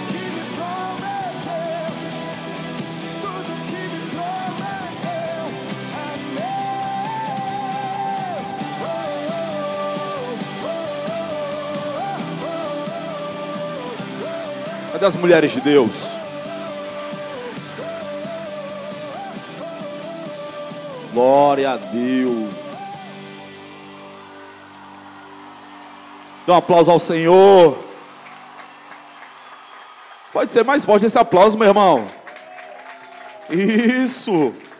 Eu disse pra você, você vai sair daqui hoje, meu irmão, falando igual meu papagaio, viu?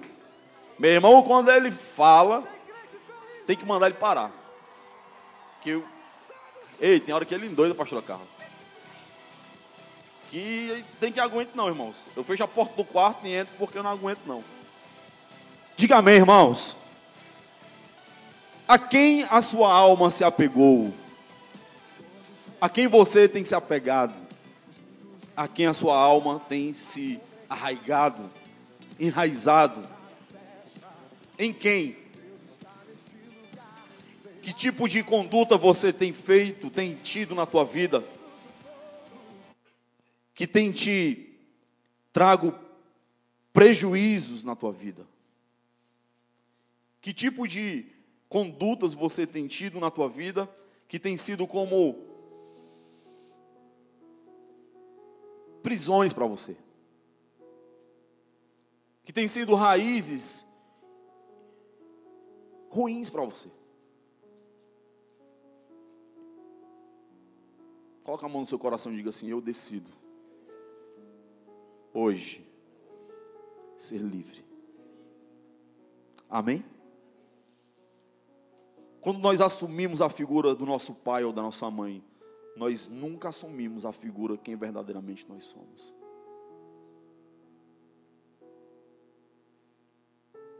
Eu perguntei hoje na consolidação: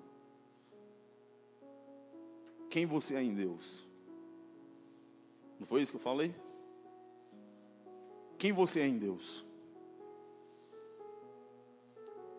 Como Deus vê você? Como Deus vê você? Os meninos disseram: forte, filho. O que foi mais que vocês disseram? Corajoso. Como você se vê? Como Deus te vê? É assim que você precisa se ver, diga amém. Porque quando você assume uma identidade que não é sua, você traz um prejuízo para você. Às vezes nós trazemos para nós algo que nós não somos. Queremos parecer com algo que nós não somos. Para nos encaixar em algumas coisas, nos inserir em alguns ambientes, em alguns contextos, para ser aceito, para ser um cara legal. Às vezes a gente se submete a algumas coisas para ser reconhecido como uma pessoa show de bola. E nós precisamos romper com isso e assumir a identidade a qual Deus nos deu. Diga, eu tenho uma identidade em Deus. E as nossas atitudes, elas são resultado de uma leitura que nós fazemos lá atrás e que foi impressa na nossa alma, nos fazendo viver hoje um papel que não é nosso. E essa situação é caracterizada como uma atuação de espíritos hereditários familiares. Diga amém. Esses espíritos nos prendem, nos amarram no mundo espiritual para anular nossa identidade, porque Satanás sabe que se nós descobrirmos quem nós somos, viveremos como filhos de Deus. E isso é uma ameaça para ele. Você se descobrir como um filho é uma ameaça para o diabo. Porque se você é filho de Deus, você é herdeiro de tudo aquilo que ele possui. Diga eu recebo. Você precisa viver tudo aquilo que Deus quer que você viva. Você não pode viver imitando a quem a, a sua alma se associou. É esse o, o desejo do diabo. Conservar o propósito dele de te anular no reino do Espírito. Ele quer paralisar você. Ele quer amarrar você. Não te deixando crescer. Mas deixa eu te dar uma outra boa notícia. Você vai crescer em Deus.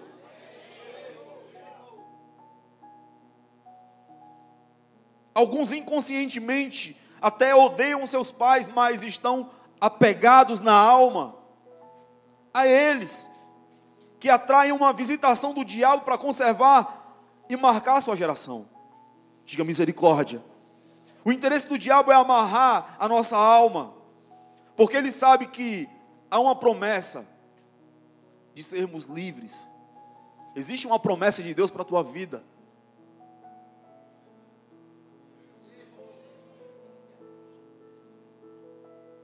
para que você seja livre.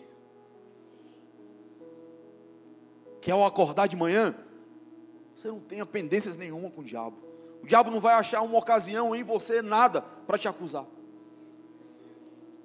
Você acorda de manhã e diz: Bom dia, Espírito Santo. Obrigado por esse dia. E a tua vida já é diferente, porque o diabo já não tem mais legalidade sobre você. Mas ele está procurando que você fique preso no seu passado. Meu Deus. Quantas vezes nós ouvimos como você parece com seu pai? Como você parece com sua mãe? A cara nem tanto, mas o jeito é o mesmo. Isso se chama espíritos familiares. Diga de novo, meu Deus. Não é desonroso parecer com o pai ou com a mãe, mas as associações que se fazem a partir daí. E o simples parecer como eles tornam-se uma figura camuflada para anular quem podemos ser. Lembra do que eu falei da minha tia? Quando ela disse, ó, é queixudo igual o Walter. Entenderam? Porque a forma de eu falar ou a forma de eu me expressar remete ao meu pai. Mas são coisas que são impossíveis de não acontecer. Você tem uma característica que remete ao teu pai ou à tua mãe. Um jeito, um trejeito, como eu falei no início. Uma forma de falar, de se expressar. Alguma frase, alguma, alguma coisa que você fala que lembra. Diga amém. Podemos parecer em algumas coisas com os nossos pais, mas que sejam as coisas boas. Tire o exemplo bom de tudo. Aprenda com as coisas ruins também, porque elas nos ensinam muito a não fazer a mesma coisa. Diga amém. Um dia, a Bíblia fala numa história de o moço do profeta. Geazi. Eliseu e Geazi. Um dia Geazi, o moço de Eliseu, resolveu ir atrás de Naamã. E desmentiu o que Eliseu havia falado. Porque Naamã tinha sido curado da lepra. Por uma palavra liberada pelo profeta. O profeta disse: Olha, mergulha sete vezes no Jordão. Que tu vai ser curado dessa lepra. E como forma de gratidão, Naamã procurou Eliseu para entregar uma bênção para Eliseu. E Eliseu disse: Eu não preciso dessa bênção, porque aquela bênção trazia uma maldição. E Geazi, o moço do profeta, saiu correndo depois que Naamã foi embora, atrás de Naamã e desmentiu tudo aquilo que, na, que, que Eliseu tinha falado. Eliseu disse: A minha alma se apegou à tua alma quando tu entrou naquela casa com os objetos de Naamã. Eliseu fez a leitura da lepra. Porque eu vi a tua alma, que não estava associada à minha, mas sim a de Naamã. Por isso, fique leproso como Naamã o era.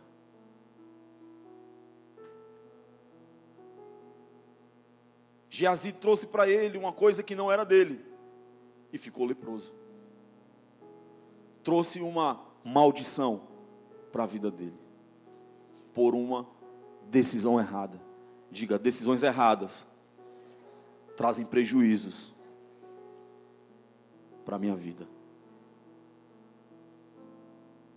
A decisão de se parecer com aquilo que não é de Deus para a tua vida, a sua alma se associa a alguma coisa que não é boa para a tua vida, te traz prejuízos. Diga misericórdia. Quando a nossa, a nossa alma se associa à alma de alguém, herdamos as lepras dessa pessoa. E ficamos marcados por isso. Porque Naamã era um, um cara bem aparentado, vestido, Ninguém dizia que Naamã tinha defeitos e problemas. Mas quando Naamã chegava em casa, tirava a roupa, diga, meu Deus. Todo mundo via a lepra de Naamã. Todo mundo olhava para Naamã e era visível. E impressionante. A lepra, ela se alimenta de quê? De carne.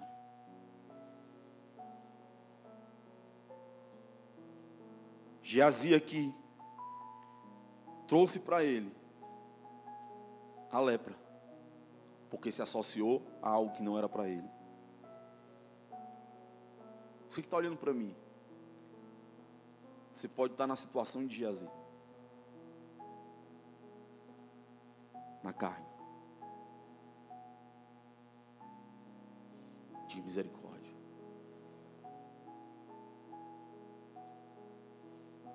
Por quê? Porque a tua alma está associada à alma de alguém e trazendo heranças que não são suas, trazendo prejuízos para você que não são seus, maculando a identidade que Deus te entregou, que Deus te deu, que Deus confiou a você. E você está vivendo hoje uma identidade maculada por uma associação indevida que você está tendo Diga misericórdia. Não devemos viver mais o papel do outro, mas o papel que Deus quer que nós vivamos. Diga eu recebo. Porque a nossa alma se apegará à alma do casamento que é com Jesus. Você precisa se apegar a Jesus. Você precisa olhar para Ele e dizer: Eu quero ser como Jesus. A minha alma se apega a Jesus. A minha alma se apega ao que Jesus diz que eu vou fazer ao que Ele tem para a minha vida, ao propósito dele para a minha vida, diga eu recebo. E não viver procurando dar lugar a coisas que não vão ajudar a formar a tua identidade em Deus. Pelo contrário, vão desfazer e desconstruir aquilo que Deus quer fazer em você. Diga amém. Não podemos assumir a figura do outro, porque será uma mancha que ficará sendo ponto de contato do diabo em nossa vida. Em meu esse processo de libertação nessa tarde e noite, você vai precisar desapegar. Diga amém. Porque senão você vai atrair para a tua vida uma visitação maligna que pode vir. E quando nós começamos a desapegar a alma, nós começamos a ser soltos das amarras que o diabo tem tentado contra a nossa vida. Diga, eu recebo. Ele então alimenta as debilidades da nossa alma para reforçar os pontos de contato. Você sabe o que é ponto de contato? Eu tinha uma, eu tenho uma célula no Bom Sucesso e que era impressionante. Começava a célula, show de bola. Acabava a célula, uma senhora, toda a célula, toda a célula, ela ficava possessa. Eu tinha que botar todo mundo para fora, para o povo não ficar com medo e não deixar de ir para a célula, porque era feio. Uma senhorinha bem baixinha, bem velhinha, parecia uma cobra no chão. Sério. Toda a célula ela ficava assim. Chegou um dia que eu disse para ela, eu disse, deixa eu conversar com a senhora. Como era a vida da senhora? Ah, pastor, era tranquilo. A senhora já praticou alguma outra coisa errada no seu passado? Ela disse assim: Pastor, não vou mentir para o senhor. Eu frequentei por muito tempo um terreiro de macumba. Eu disse: Hum, me conte mais sobre isso. Disse, pois é, pastor, mas faz tempo que eu não vou. Muito tempo que eu não vou. Mas eu era bem envolvido. Mas vem cá, a senhora ainda tem alguma coisa desse tempo? Foi o que ela disse a mim. Eu tenho. Eu tenho roupa. Eu tenho as guias. Eu tenho tudo guardado na minha casa. Eu disse: Te achei, Satanás. Pronto, a senhora quer ficar livre? Quero. Por isso a gente vai fazer um ato profético. A gente vai lá no quintal da casa da senhora, eu e a senhora, e a gente vai fazer uma oração. A senhora vai pegar tudo isso. E é a senhora que vai fazer. Eu só vou orar junto com a senhora. Mas é a senhora que vai renunciar a isso aqui. A senhora quer? Sabe o que ela disse? Meu filho, eu não aguento mais. Pegou tudo. Fizemos lá uma oração. Tacou fogo. Roupa, guia, imagem, foi tudo. Nunca mais ela ficou possessa. Ponto de contato. São portas de entrada para demônios. Porque são por, por esses lugares que o diabo entra pelos pontos de contato. Por aquilo que você ainda guarda. Sabe? Aqueles pecadinhos que você ainda esconde. Aquelas coisinhas que você diz que isso é besteira. Aquelas coisinhas bobinhas que não faz mal a ninguém, mas que não te deixa ir para frente. Você sabe aquilo que você tem guardado? Quando eu cheguei em casa do meu encontro com Deus, além das portas que eu tinha de demônio, eu tinha em casa um tijolo de maconha. Sabe foi o que eu fiz? Eu disse assim: eu vou dar para alguém. Já que eu não quero. Eu disse, mas deixa de ser lesado, macho. Se tu não quer, vai dar para os outros. Eu disse, é verdade. Peguei, joguei na privada. Tinha um bocado de CD que eu tinha. Ponto de contato. Ah, pastor, é besteira, é música. Vai nessa. Peguei tudo. Taquei fogo em tudo que eu tinha. E olha, irmãos, que eu tinha muita coisa. Joguei tudo fora. Porque eram pontos de contato que me prendiam. Eram portas de acesso que o diabo tinha para acessar a minha vida. Diga, hoje, toda porta de contato, todo ponto de contato na minha vida vai ser fechado. Em nome de Jesus. Diga eu recebo. E dê um aplauso ao Senhor Jesus. A visitação maligna traz sintomas de todas as naturezas: doenças, perdas de bens, pobreza, intrigas familiares. Isso tudo é maldição trazida pela visitação. Porém, essa visitação só virá se houver ponto de contato. Diga aí hoje vai ser quebrada. Em nome de Jesus, diga eu recebo. Hoje será quebrado toda maldição nas raízes da família. Diga eu recebo. Toda idolatria na tua vida. Quem sabe você foi batizado na igreja católica? Quem foi batizado aqui na igreja católica? Eu. Êxodo 20, verso 3 diz: Não tenho outros deuses diante de mim. Não façam para vocês imagem de escultura. Só que deixa eu te dizer uma coisa: a idolatria não é necessariamente só uma idolatria de igreja católica, de santos. Você pode idolatrar muita outra coisa, muitas outras coisas. Tem pessoas que idolatram o corpo, idolatram pessoas, idolatram, idolatram lugares. E isso tem sido um motivo de idolatria para você. E isso precisa ser quebrado em nome de Jesus, diga eu recebo. Prostituição.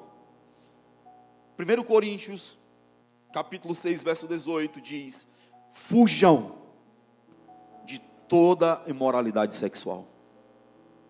Jovens, você recebeu uma palavra hoje de destino para a tua vida. O pastor Douglas hoje trouxe aqui um direcionamento para você. Para que você fuja toda de todo o engano do diabo para querer manchar a tua santidade. Porque Deus tem preparado para você algo muito tremendo. Diga, eu recebo. Deus tem preparado para você, jovem, um homem de Deus. Ainda bem que as irmãs não querem casar. Deus tem preparado um homem de Deus para você.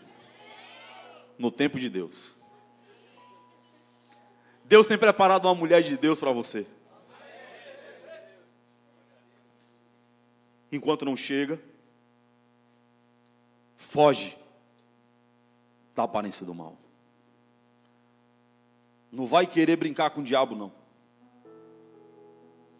Porque o diabo, ele sabe, meu irmão. Te iludir, te enganar e te dar uma rasteira. E olha, meu irmão, as rasteiras dele é pesada.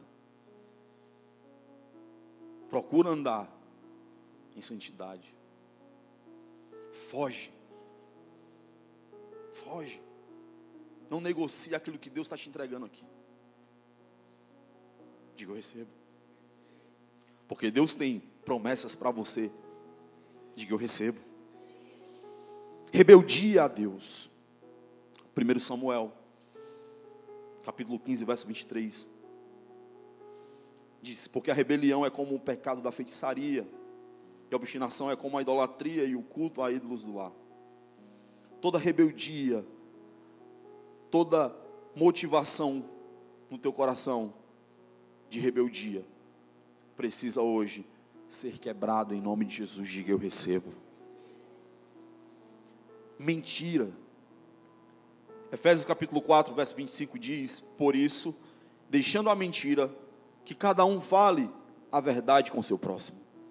Diga, falar a verdade.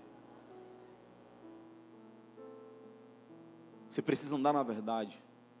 Porque Jesus disse que ele era o quê? Eu sou a verdade.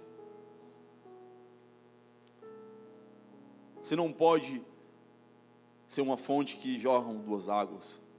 Ou você é verdade, ou você fala mentira. Você precisa decidir quem você vai ser. Você precisa qual fonte você vai querer ser. A que fala a verdade, doa quem doer. Custe o que custar. Ou que fala mentira. Eu trabalhava no escritório em que eu fui botado no canto da parede, pastor Carlos, para mentir.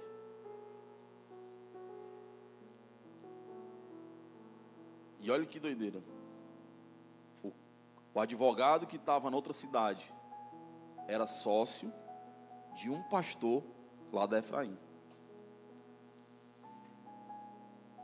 Aí o chefe lá do escritório disse assim: Ó, tem que contar essa mentira. Eu disse: Olha, irmão, quando eu entrei aqui, eu disse para você quem eu era, não disse? Sou crente, meu irmão, sou pastor. Já pensou que, cara, eu vou chegar lá mentindo para o irmão? Eu vou, não, meu irmão. Se ele perguntar para mim, eu vou falar a verdade. Quando eu chego lá, quem é que o advogado procura para perguntar? Eu. Ei, pastor Ricardo, como é que está o pai do fulano de tal?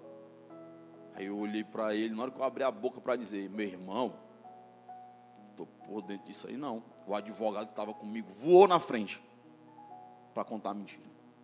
Mas eu, que custasse o meu emprego, mas que não quebrasse o princípio. Mas pastor, era uma besteira. É o seu trabalho.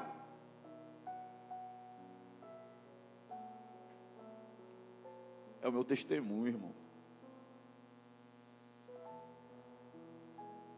Isso é uma porta que eu abriria para outras, Kelly. Na é verdade? Ah, eu vou mentir um pouquinho aqui. Ah, mentir aqui? Eu vou mentir aqui também. Não vai doer ninguém. Ninguém está vendo. Diga assim, ó. Mas Deus está vendo. Então pronto. Então eu decido no meu coração quebrar essa maldição na minha vida. Não vou viver de mentira, não. Vou viver de verdade. Diga amém. Êxodo capítulo 20, verso 5 diz: Visitarei a maldade dos pais nos filhos até a terceira e quarta geração daqueles que me aborrecem. Maldições hereditárias. Quando a gente vai fazer celebrar casamentos lá na Efraim, a gente faz uma oração, né, pastora? Quebrando a maldição. Porque como eu falei aqui no início, quando a gente nasce, a gente nasce com tudo. Com tudo. Propenso a tudo, de bom e de ruim. Vem com tudo. Não tem para onde correr.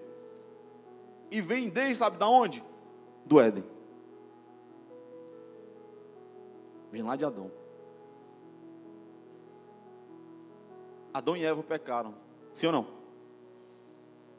E por conta do pecado deles, nós nascemos abertos a conhecer o pecado, a querer conhecer o pecado e desejar o pecado, como eles também. E nós precisamos decidir quebrar isso na nossa vida. Coloca a mão no seu coração e diga assim: Eu decido hoje quebrar todo nível de maldição, de raízes de iniquidade que visitaram a minha vida. Em nome de Jesus, de que eu decido ser exatamente quem Deus me disse que eu seria. Diga, eu tenho promessas de Deus na minha vida. Diga, eu recebo. E dê um aplauso ao Senhor.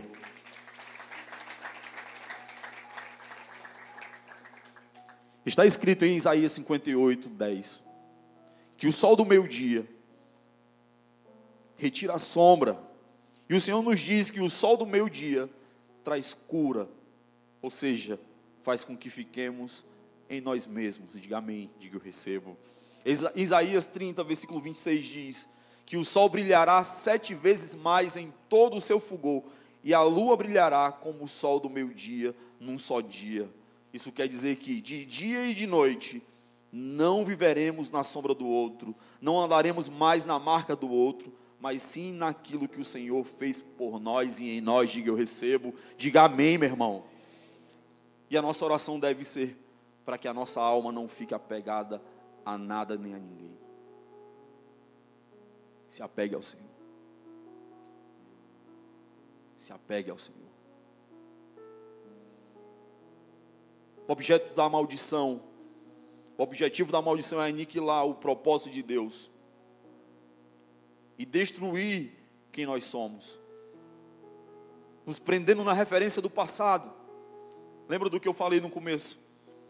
Josué disse que eu decido, junto com a minha casa, servir ao Senhor.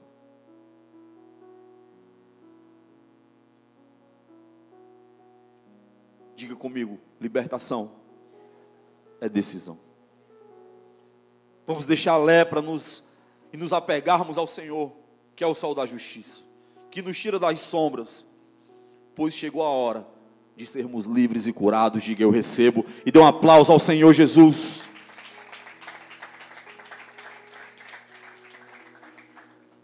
Chegou a hora de você ser livre e curado no Senhor. Mas é preciso decidir. Diga amém.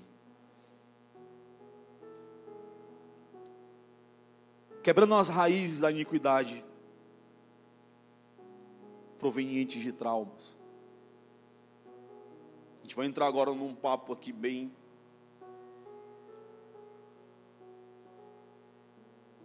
pesado, mas necessário. Diga, é necessário. Olha para o irmão que está do seu lado e diga assim: ó, não durma não. Sabe por que eu estou dizendo isso?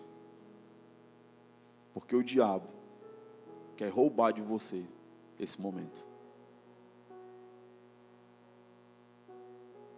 Se você estivesse em casa, você não estava dormindo. Sabe onde é que você estava? E não dá sono não, viu? E se tiver sono, ainda assim tu peleja. O bicho caindo na tua cara, mas tu não desiste. Olha pro irmão que está do teu lado e diz assim, ó. Te achou, meu irmão.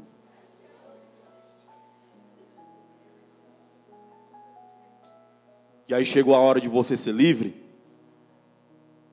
Diabo fica aí soprando aí em você aí, ó. Eu avisei para você. Vocês pensavam que eu estava brincando? Vão dormir. Vão dormir. Por quê? Vocês vão querer ficar dormindo na hora da ministração. Porque eu conheço as estratégias do diabo tudinho. Quantos encontros, hein, pastor Carlos, que a gente faz? E a gente não aprendeu ainda, será? E quando chega nessas horas aqui, o diabo vai bem ser besta, né? Perder a boquinha que ele tem na tua vida. Mas deixa eu dizer uma coisa para você. Ele perdeu? Ele perdeu. Por quê? Porque você precisa estar bem atento agora que a gente vai falar. Você precisa quebrar as raízes de iniquidade que vieram por traumas. Eu fui esse final de semana, pastora Carla, sábado passado, ministrar num encontro da igreja lá do Zé Valdo. Aí ministrei a libertação e ministrei a cura. Foi pesado. Aí domingo de manhã, ajudei ainda a ministrar a unção, depois do batismo com o Espírito Santo. Aí cheguei em casa, só fiz banho de gato e fui correr para o culto para ministrar no culto. Mas foi bênção de Deus e Deus me honrou. Mas quando eu fui ministrar a cura, eu não consegui pregar. Não que eu não tivesse o que falar. De fato, eu não teria o que falar. Mas o Espírito Santo sentia muito o que falar naquele lugar. E quando ele começou, só na introdução, foi difícil continuar. Porque tinha muita gente cheia de traumas, cheios de feridas na alma. Tinha um jovem que estava assim no meu canto, assim, que ele não deixava nem eu falar, de gritar, de tão doído que foi o trauma dele. Que eu tive que parar e olhar para ele e dizer assim: olhe para mim, deixa eu dizer uma coisa para você. Tudo que aconteceu não foi culpa sua, foi por decisões erradas, que não foram suas. Então você não tem culpa. Deixa eu dizer uma coisa para você: se você tinha dúvida que Deus lhe perdoava, Deus lhe perdoa. E acabou. Aí eu continuei, aí eu consegui pregar. Mas aí eu resolvi aquele, o Espírito Santo começou a fazer no meio do povo. Porque existem coisas dentro da gente que precisam ser resolvidas.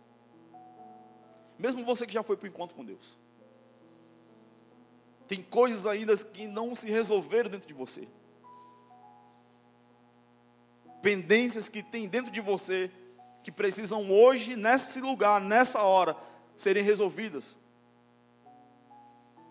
Porque ou você decide ser livre e curado, ou você vai continuar com essa pendência na tua vida.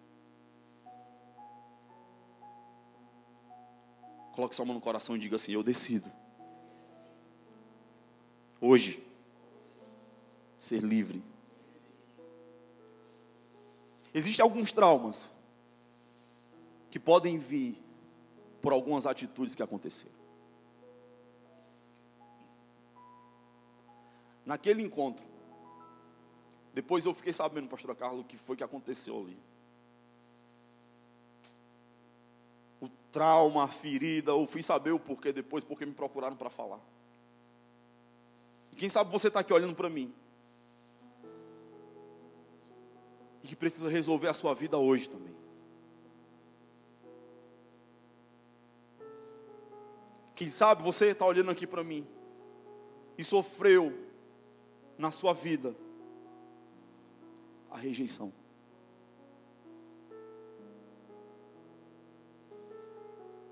Você foi rejeitado pelo pai ou pela mãe?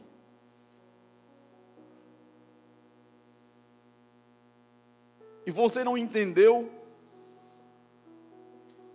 não se resolveu, e isso tem trago para você um trauma. Uma das pessoas lá me falou, pastora, e disse: A minha mãe me deu quando eu era criança.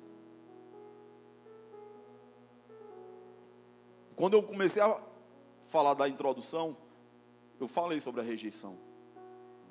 E ela entendeu no espírito dela. E foi uma das primeiras lá que começou a se quebrantar e o Espírito Santo começou a agir na vida dela. A rejeição, ela traz um trauma para a vida do jovem. Ser rejeitado não, não necessariamente é você ter sido abandonado pelo pai ou pela mãe. Você pode ter a presença do pai e da mãe e ainda assim se sentir rejeitado. Não sentir a presença deles junto contigo. E ter esse sentimento de rejeição dentro de você. E estar tá carregando dentro de você esse trauma. Que não foi resolvido ainda. E que tem sido uma corrente que te prende. Mas hoje, esse problema na tua vida vai ser resolvido por uma decisão de que eu recebo.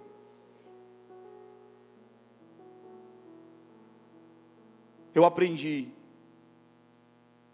que a gente só pode dar o que a gente tem.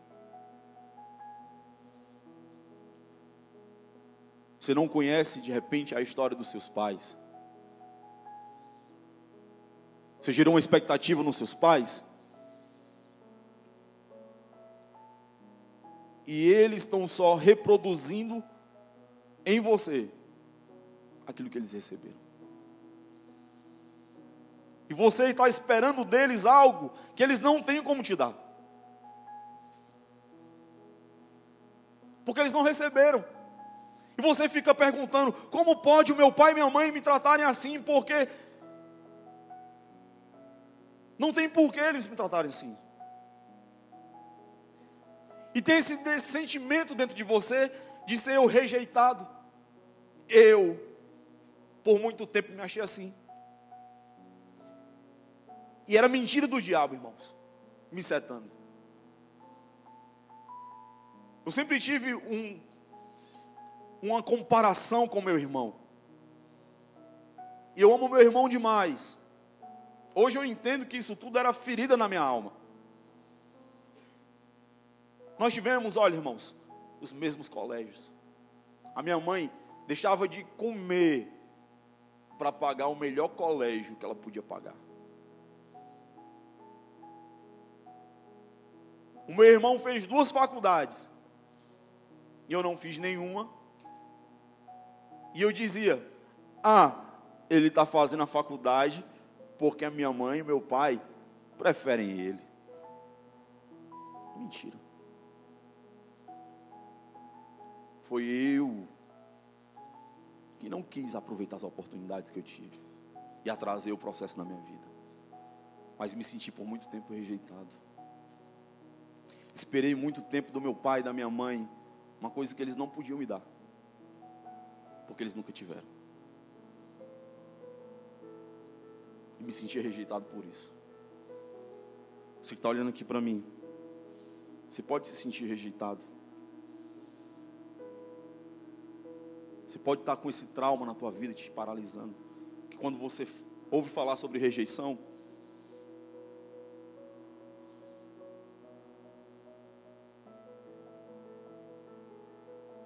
mexe com você.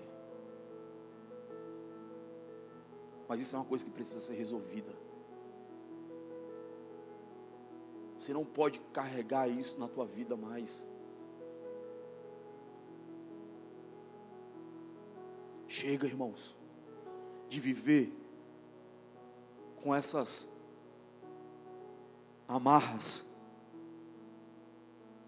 e prisões na tua alma.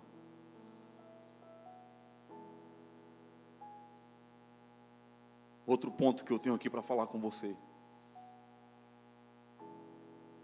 Você pode estar aqui olhando para mim.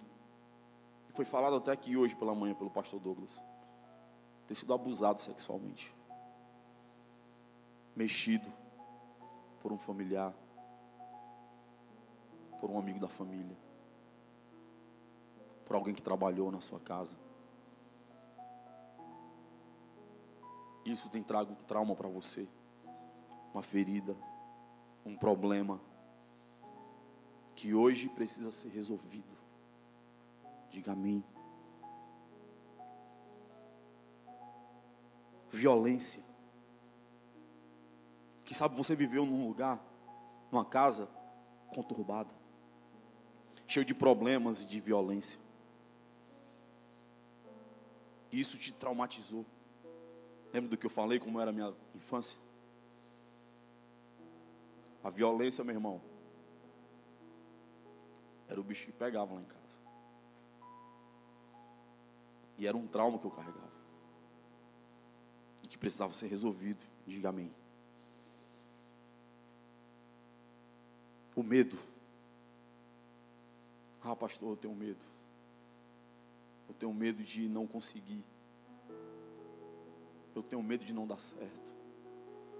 Eu tenho medo de não me não não fazer, de não não conquistar, não isso tem paralisado você, não tem vontade de tentar por medo. Hoje isso vai ser resolvido. Diga eu decido.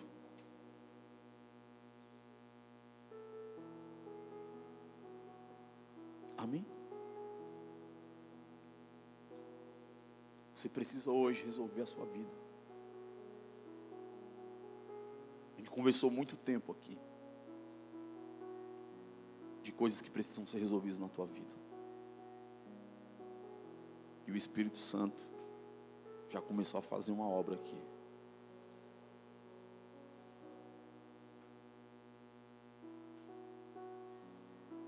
Você sabe aonde está problema na tua vida. E você sabe que precisa resolver isso hoje. Você não pode deixar para outra oportunidade.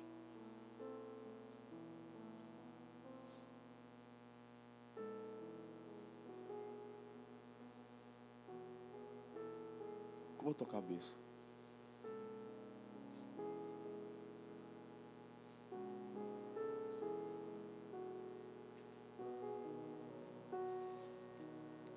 Feche os teus olhos. Os traumas, eles podem vir através de palavras. E sabe quando você era criança, até mesmo já grande, você ouviu palavras que entraram e traumatizaram você. Palavras que você recebeu, que entraram no teu coração, enraizaram e que precisam ser removidas hoje, em nome de Jesus. Porque palavras são como sementes que, uma vez plantadas, elas criam raízes e não frutos. A Bíblia diz que a morte e a vida estão no poder da língua. Quem sabe você, quando criança, ouviu palavras do seu pai, da sua mãe, dizendo para você que você não iria conseguir, que você não seria capaz, que você seria um derrotado, uma derrotada. E isso marcou a tua vida, paralisou você. E hoje é um trauma que você carrega.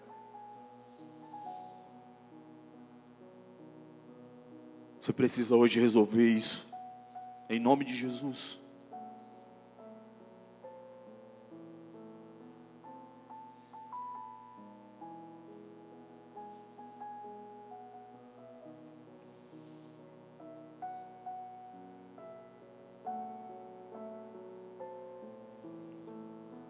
As palavras elas edificam e destroem.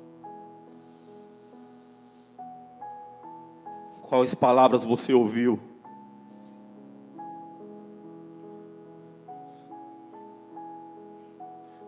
O que foi que aconteceu na sua vida?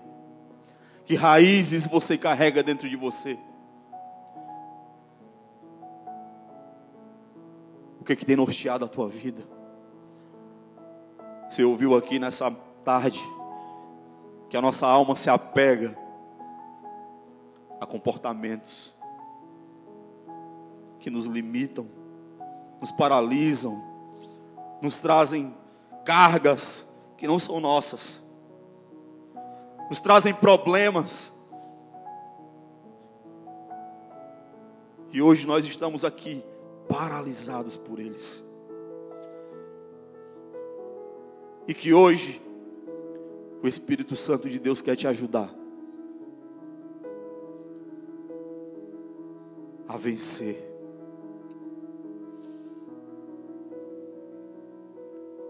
O jovem Josué disse: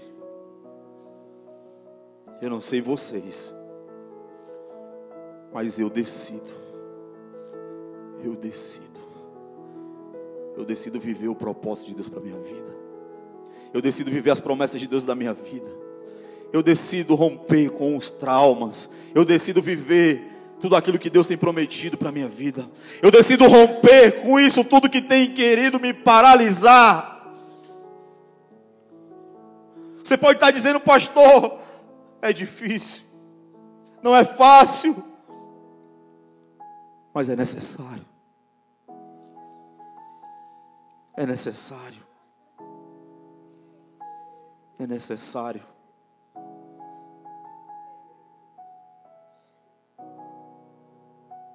É necessário você vencer. É necessário você decidir. É necessário você olhar agora para o autor e consumador da sua fé e dizer, como Josué disse: Eu decido romper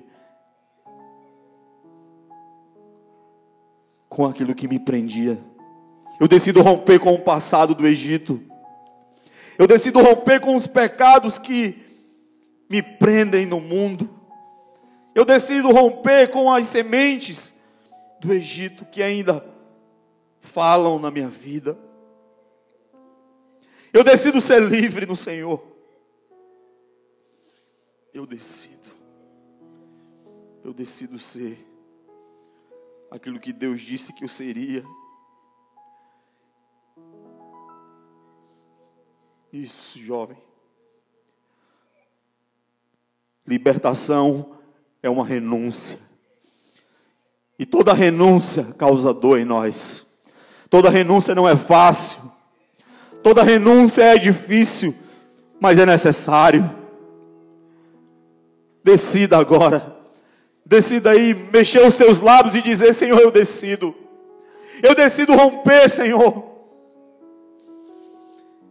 Eu decido romper com as raízes.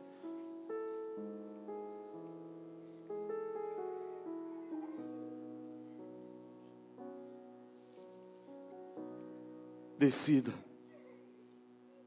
Decida. Decida, jovem. Decida hoje. Decida. Quebrar com toda herança espiritual de maldição que tem paralisado você. Decida quebrar com tudo isso. Decida.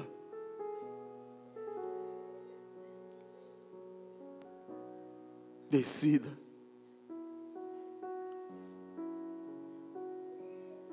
Isso. Isso. Peça ajuda ao Espírito Santo de Deus. Ele vai te ajudar nesse momento. Ele vai te ajudar naquilo que você precisa nessa noite. Ele vai te ajudar. Peça ajuda ao Espírito Santo de Deus. Peça ajuda ao Espírito Santo. Peça ajuda ao Espírito Santo. Peça, peça, peça.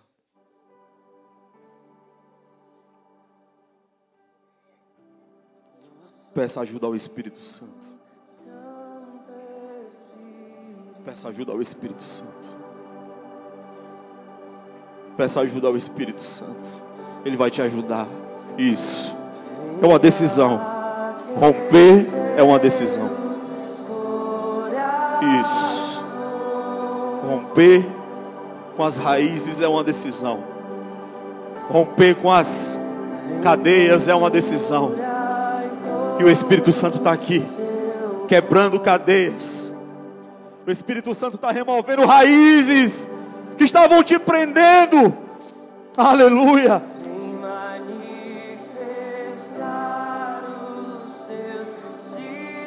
Que você decide, jovem, nessa noite?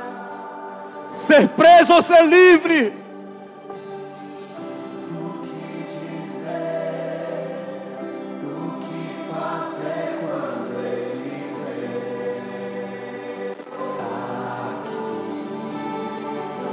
O que, você decide?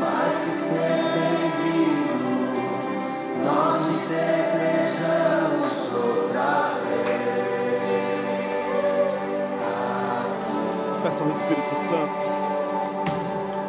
Peça ao Espírito Santo nessa noite.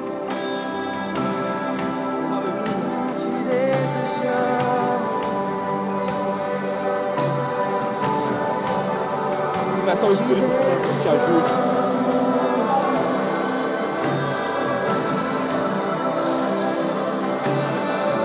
Peça, peça, peça, peça! Peça ao Espírito Santo de Deus, aleluia!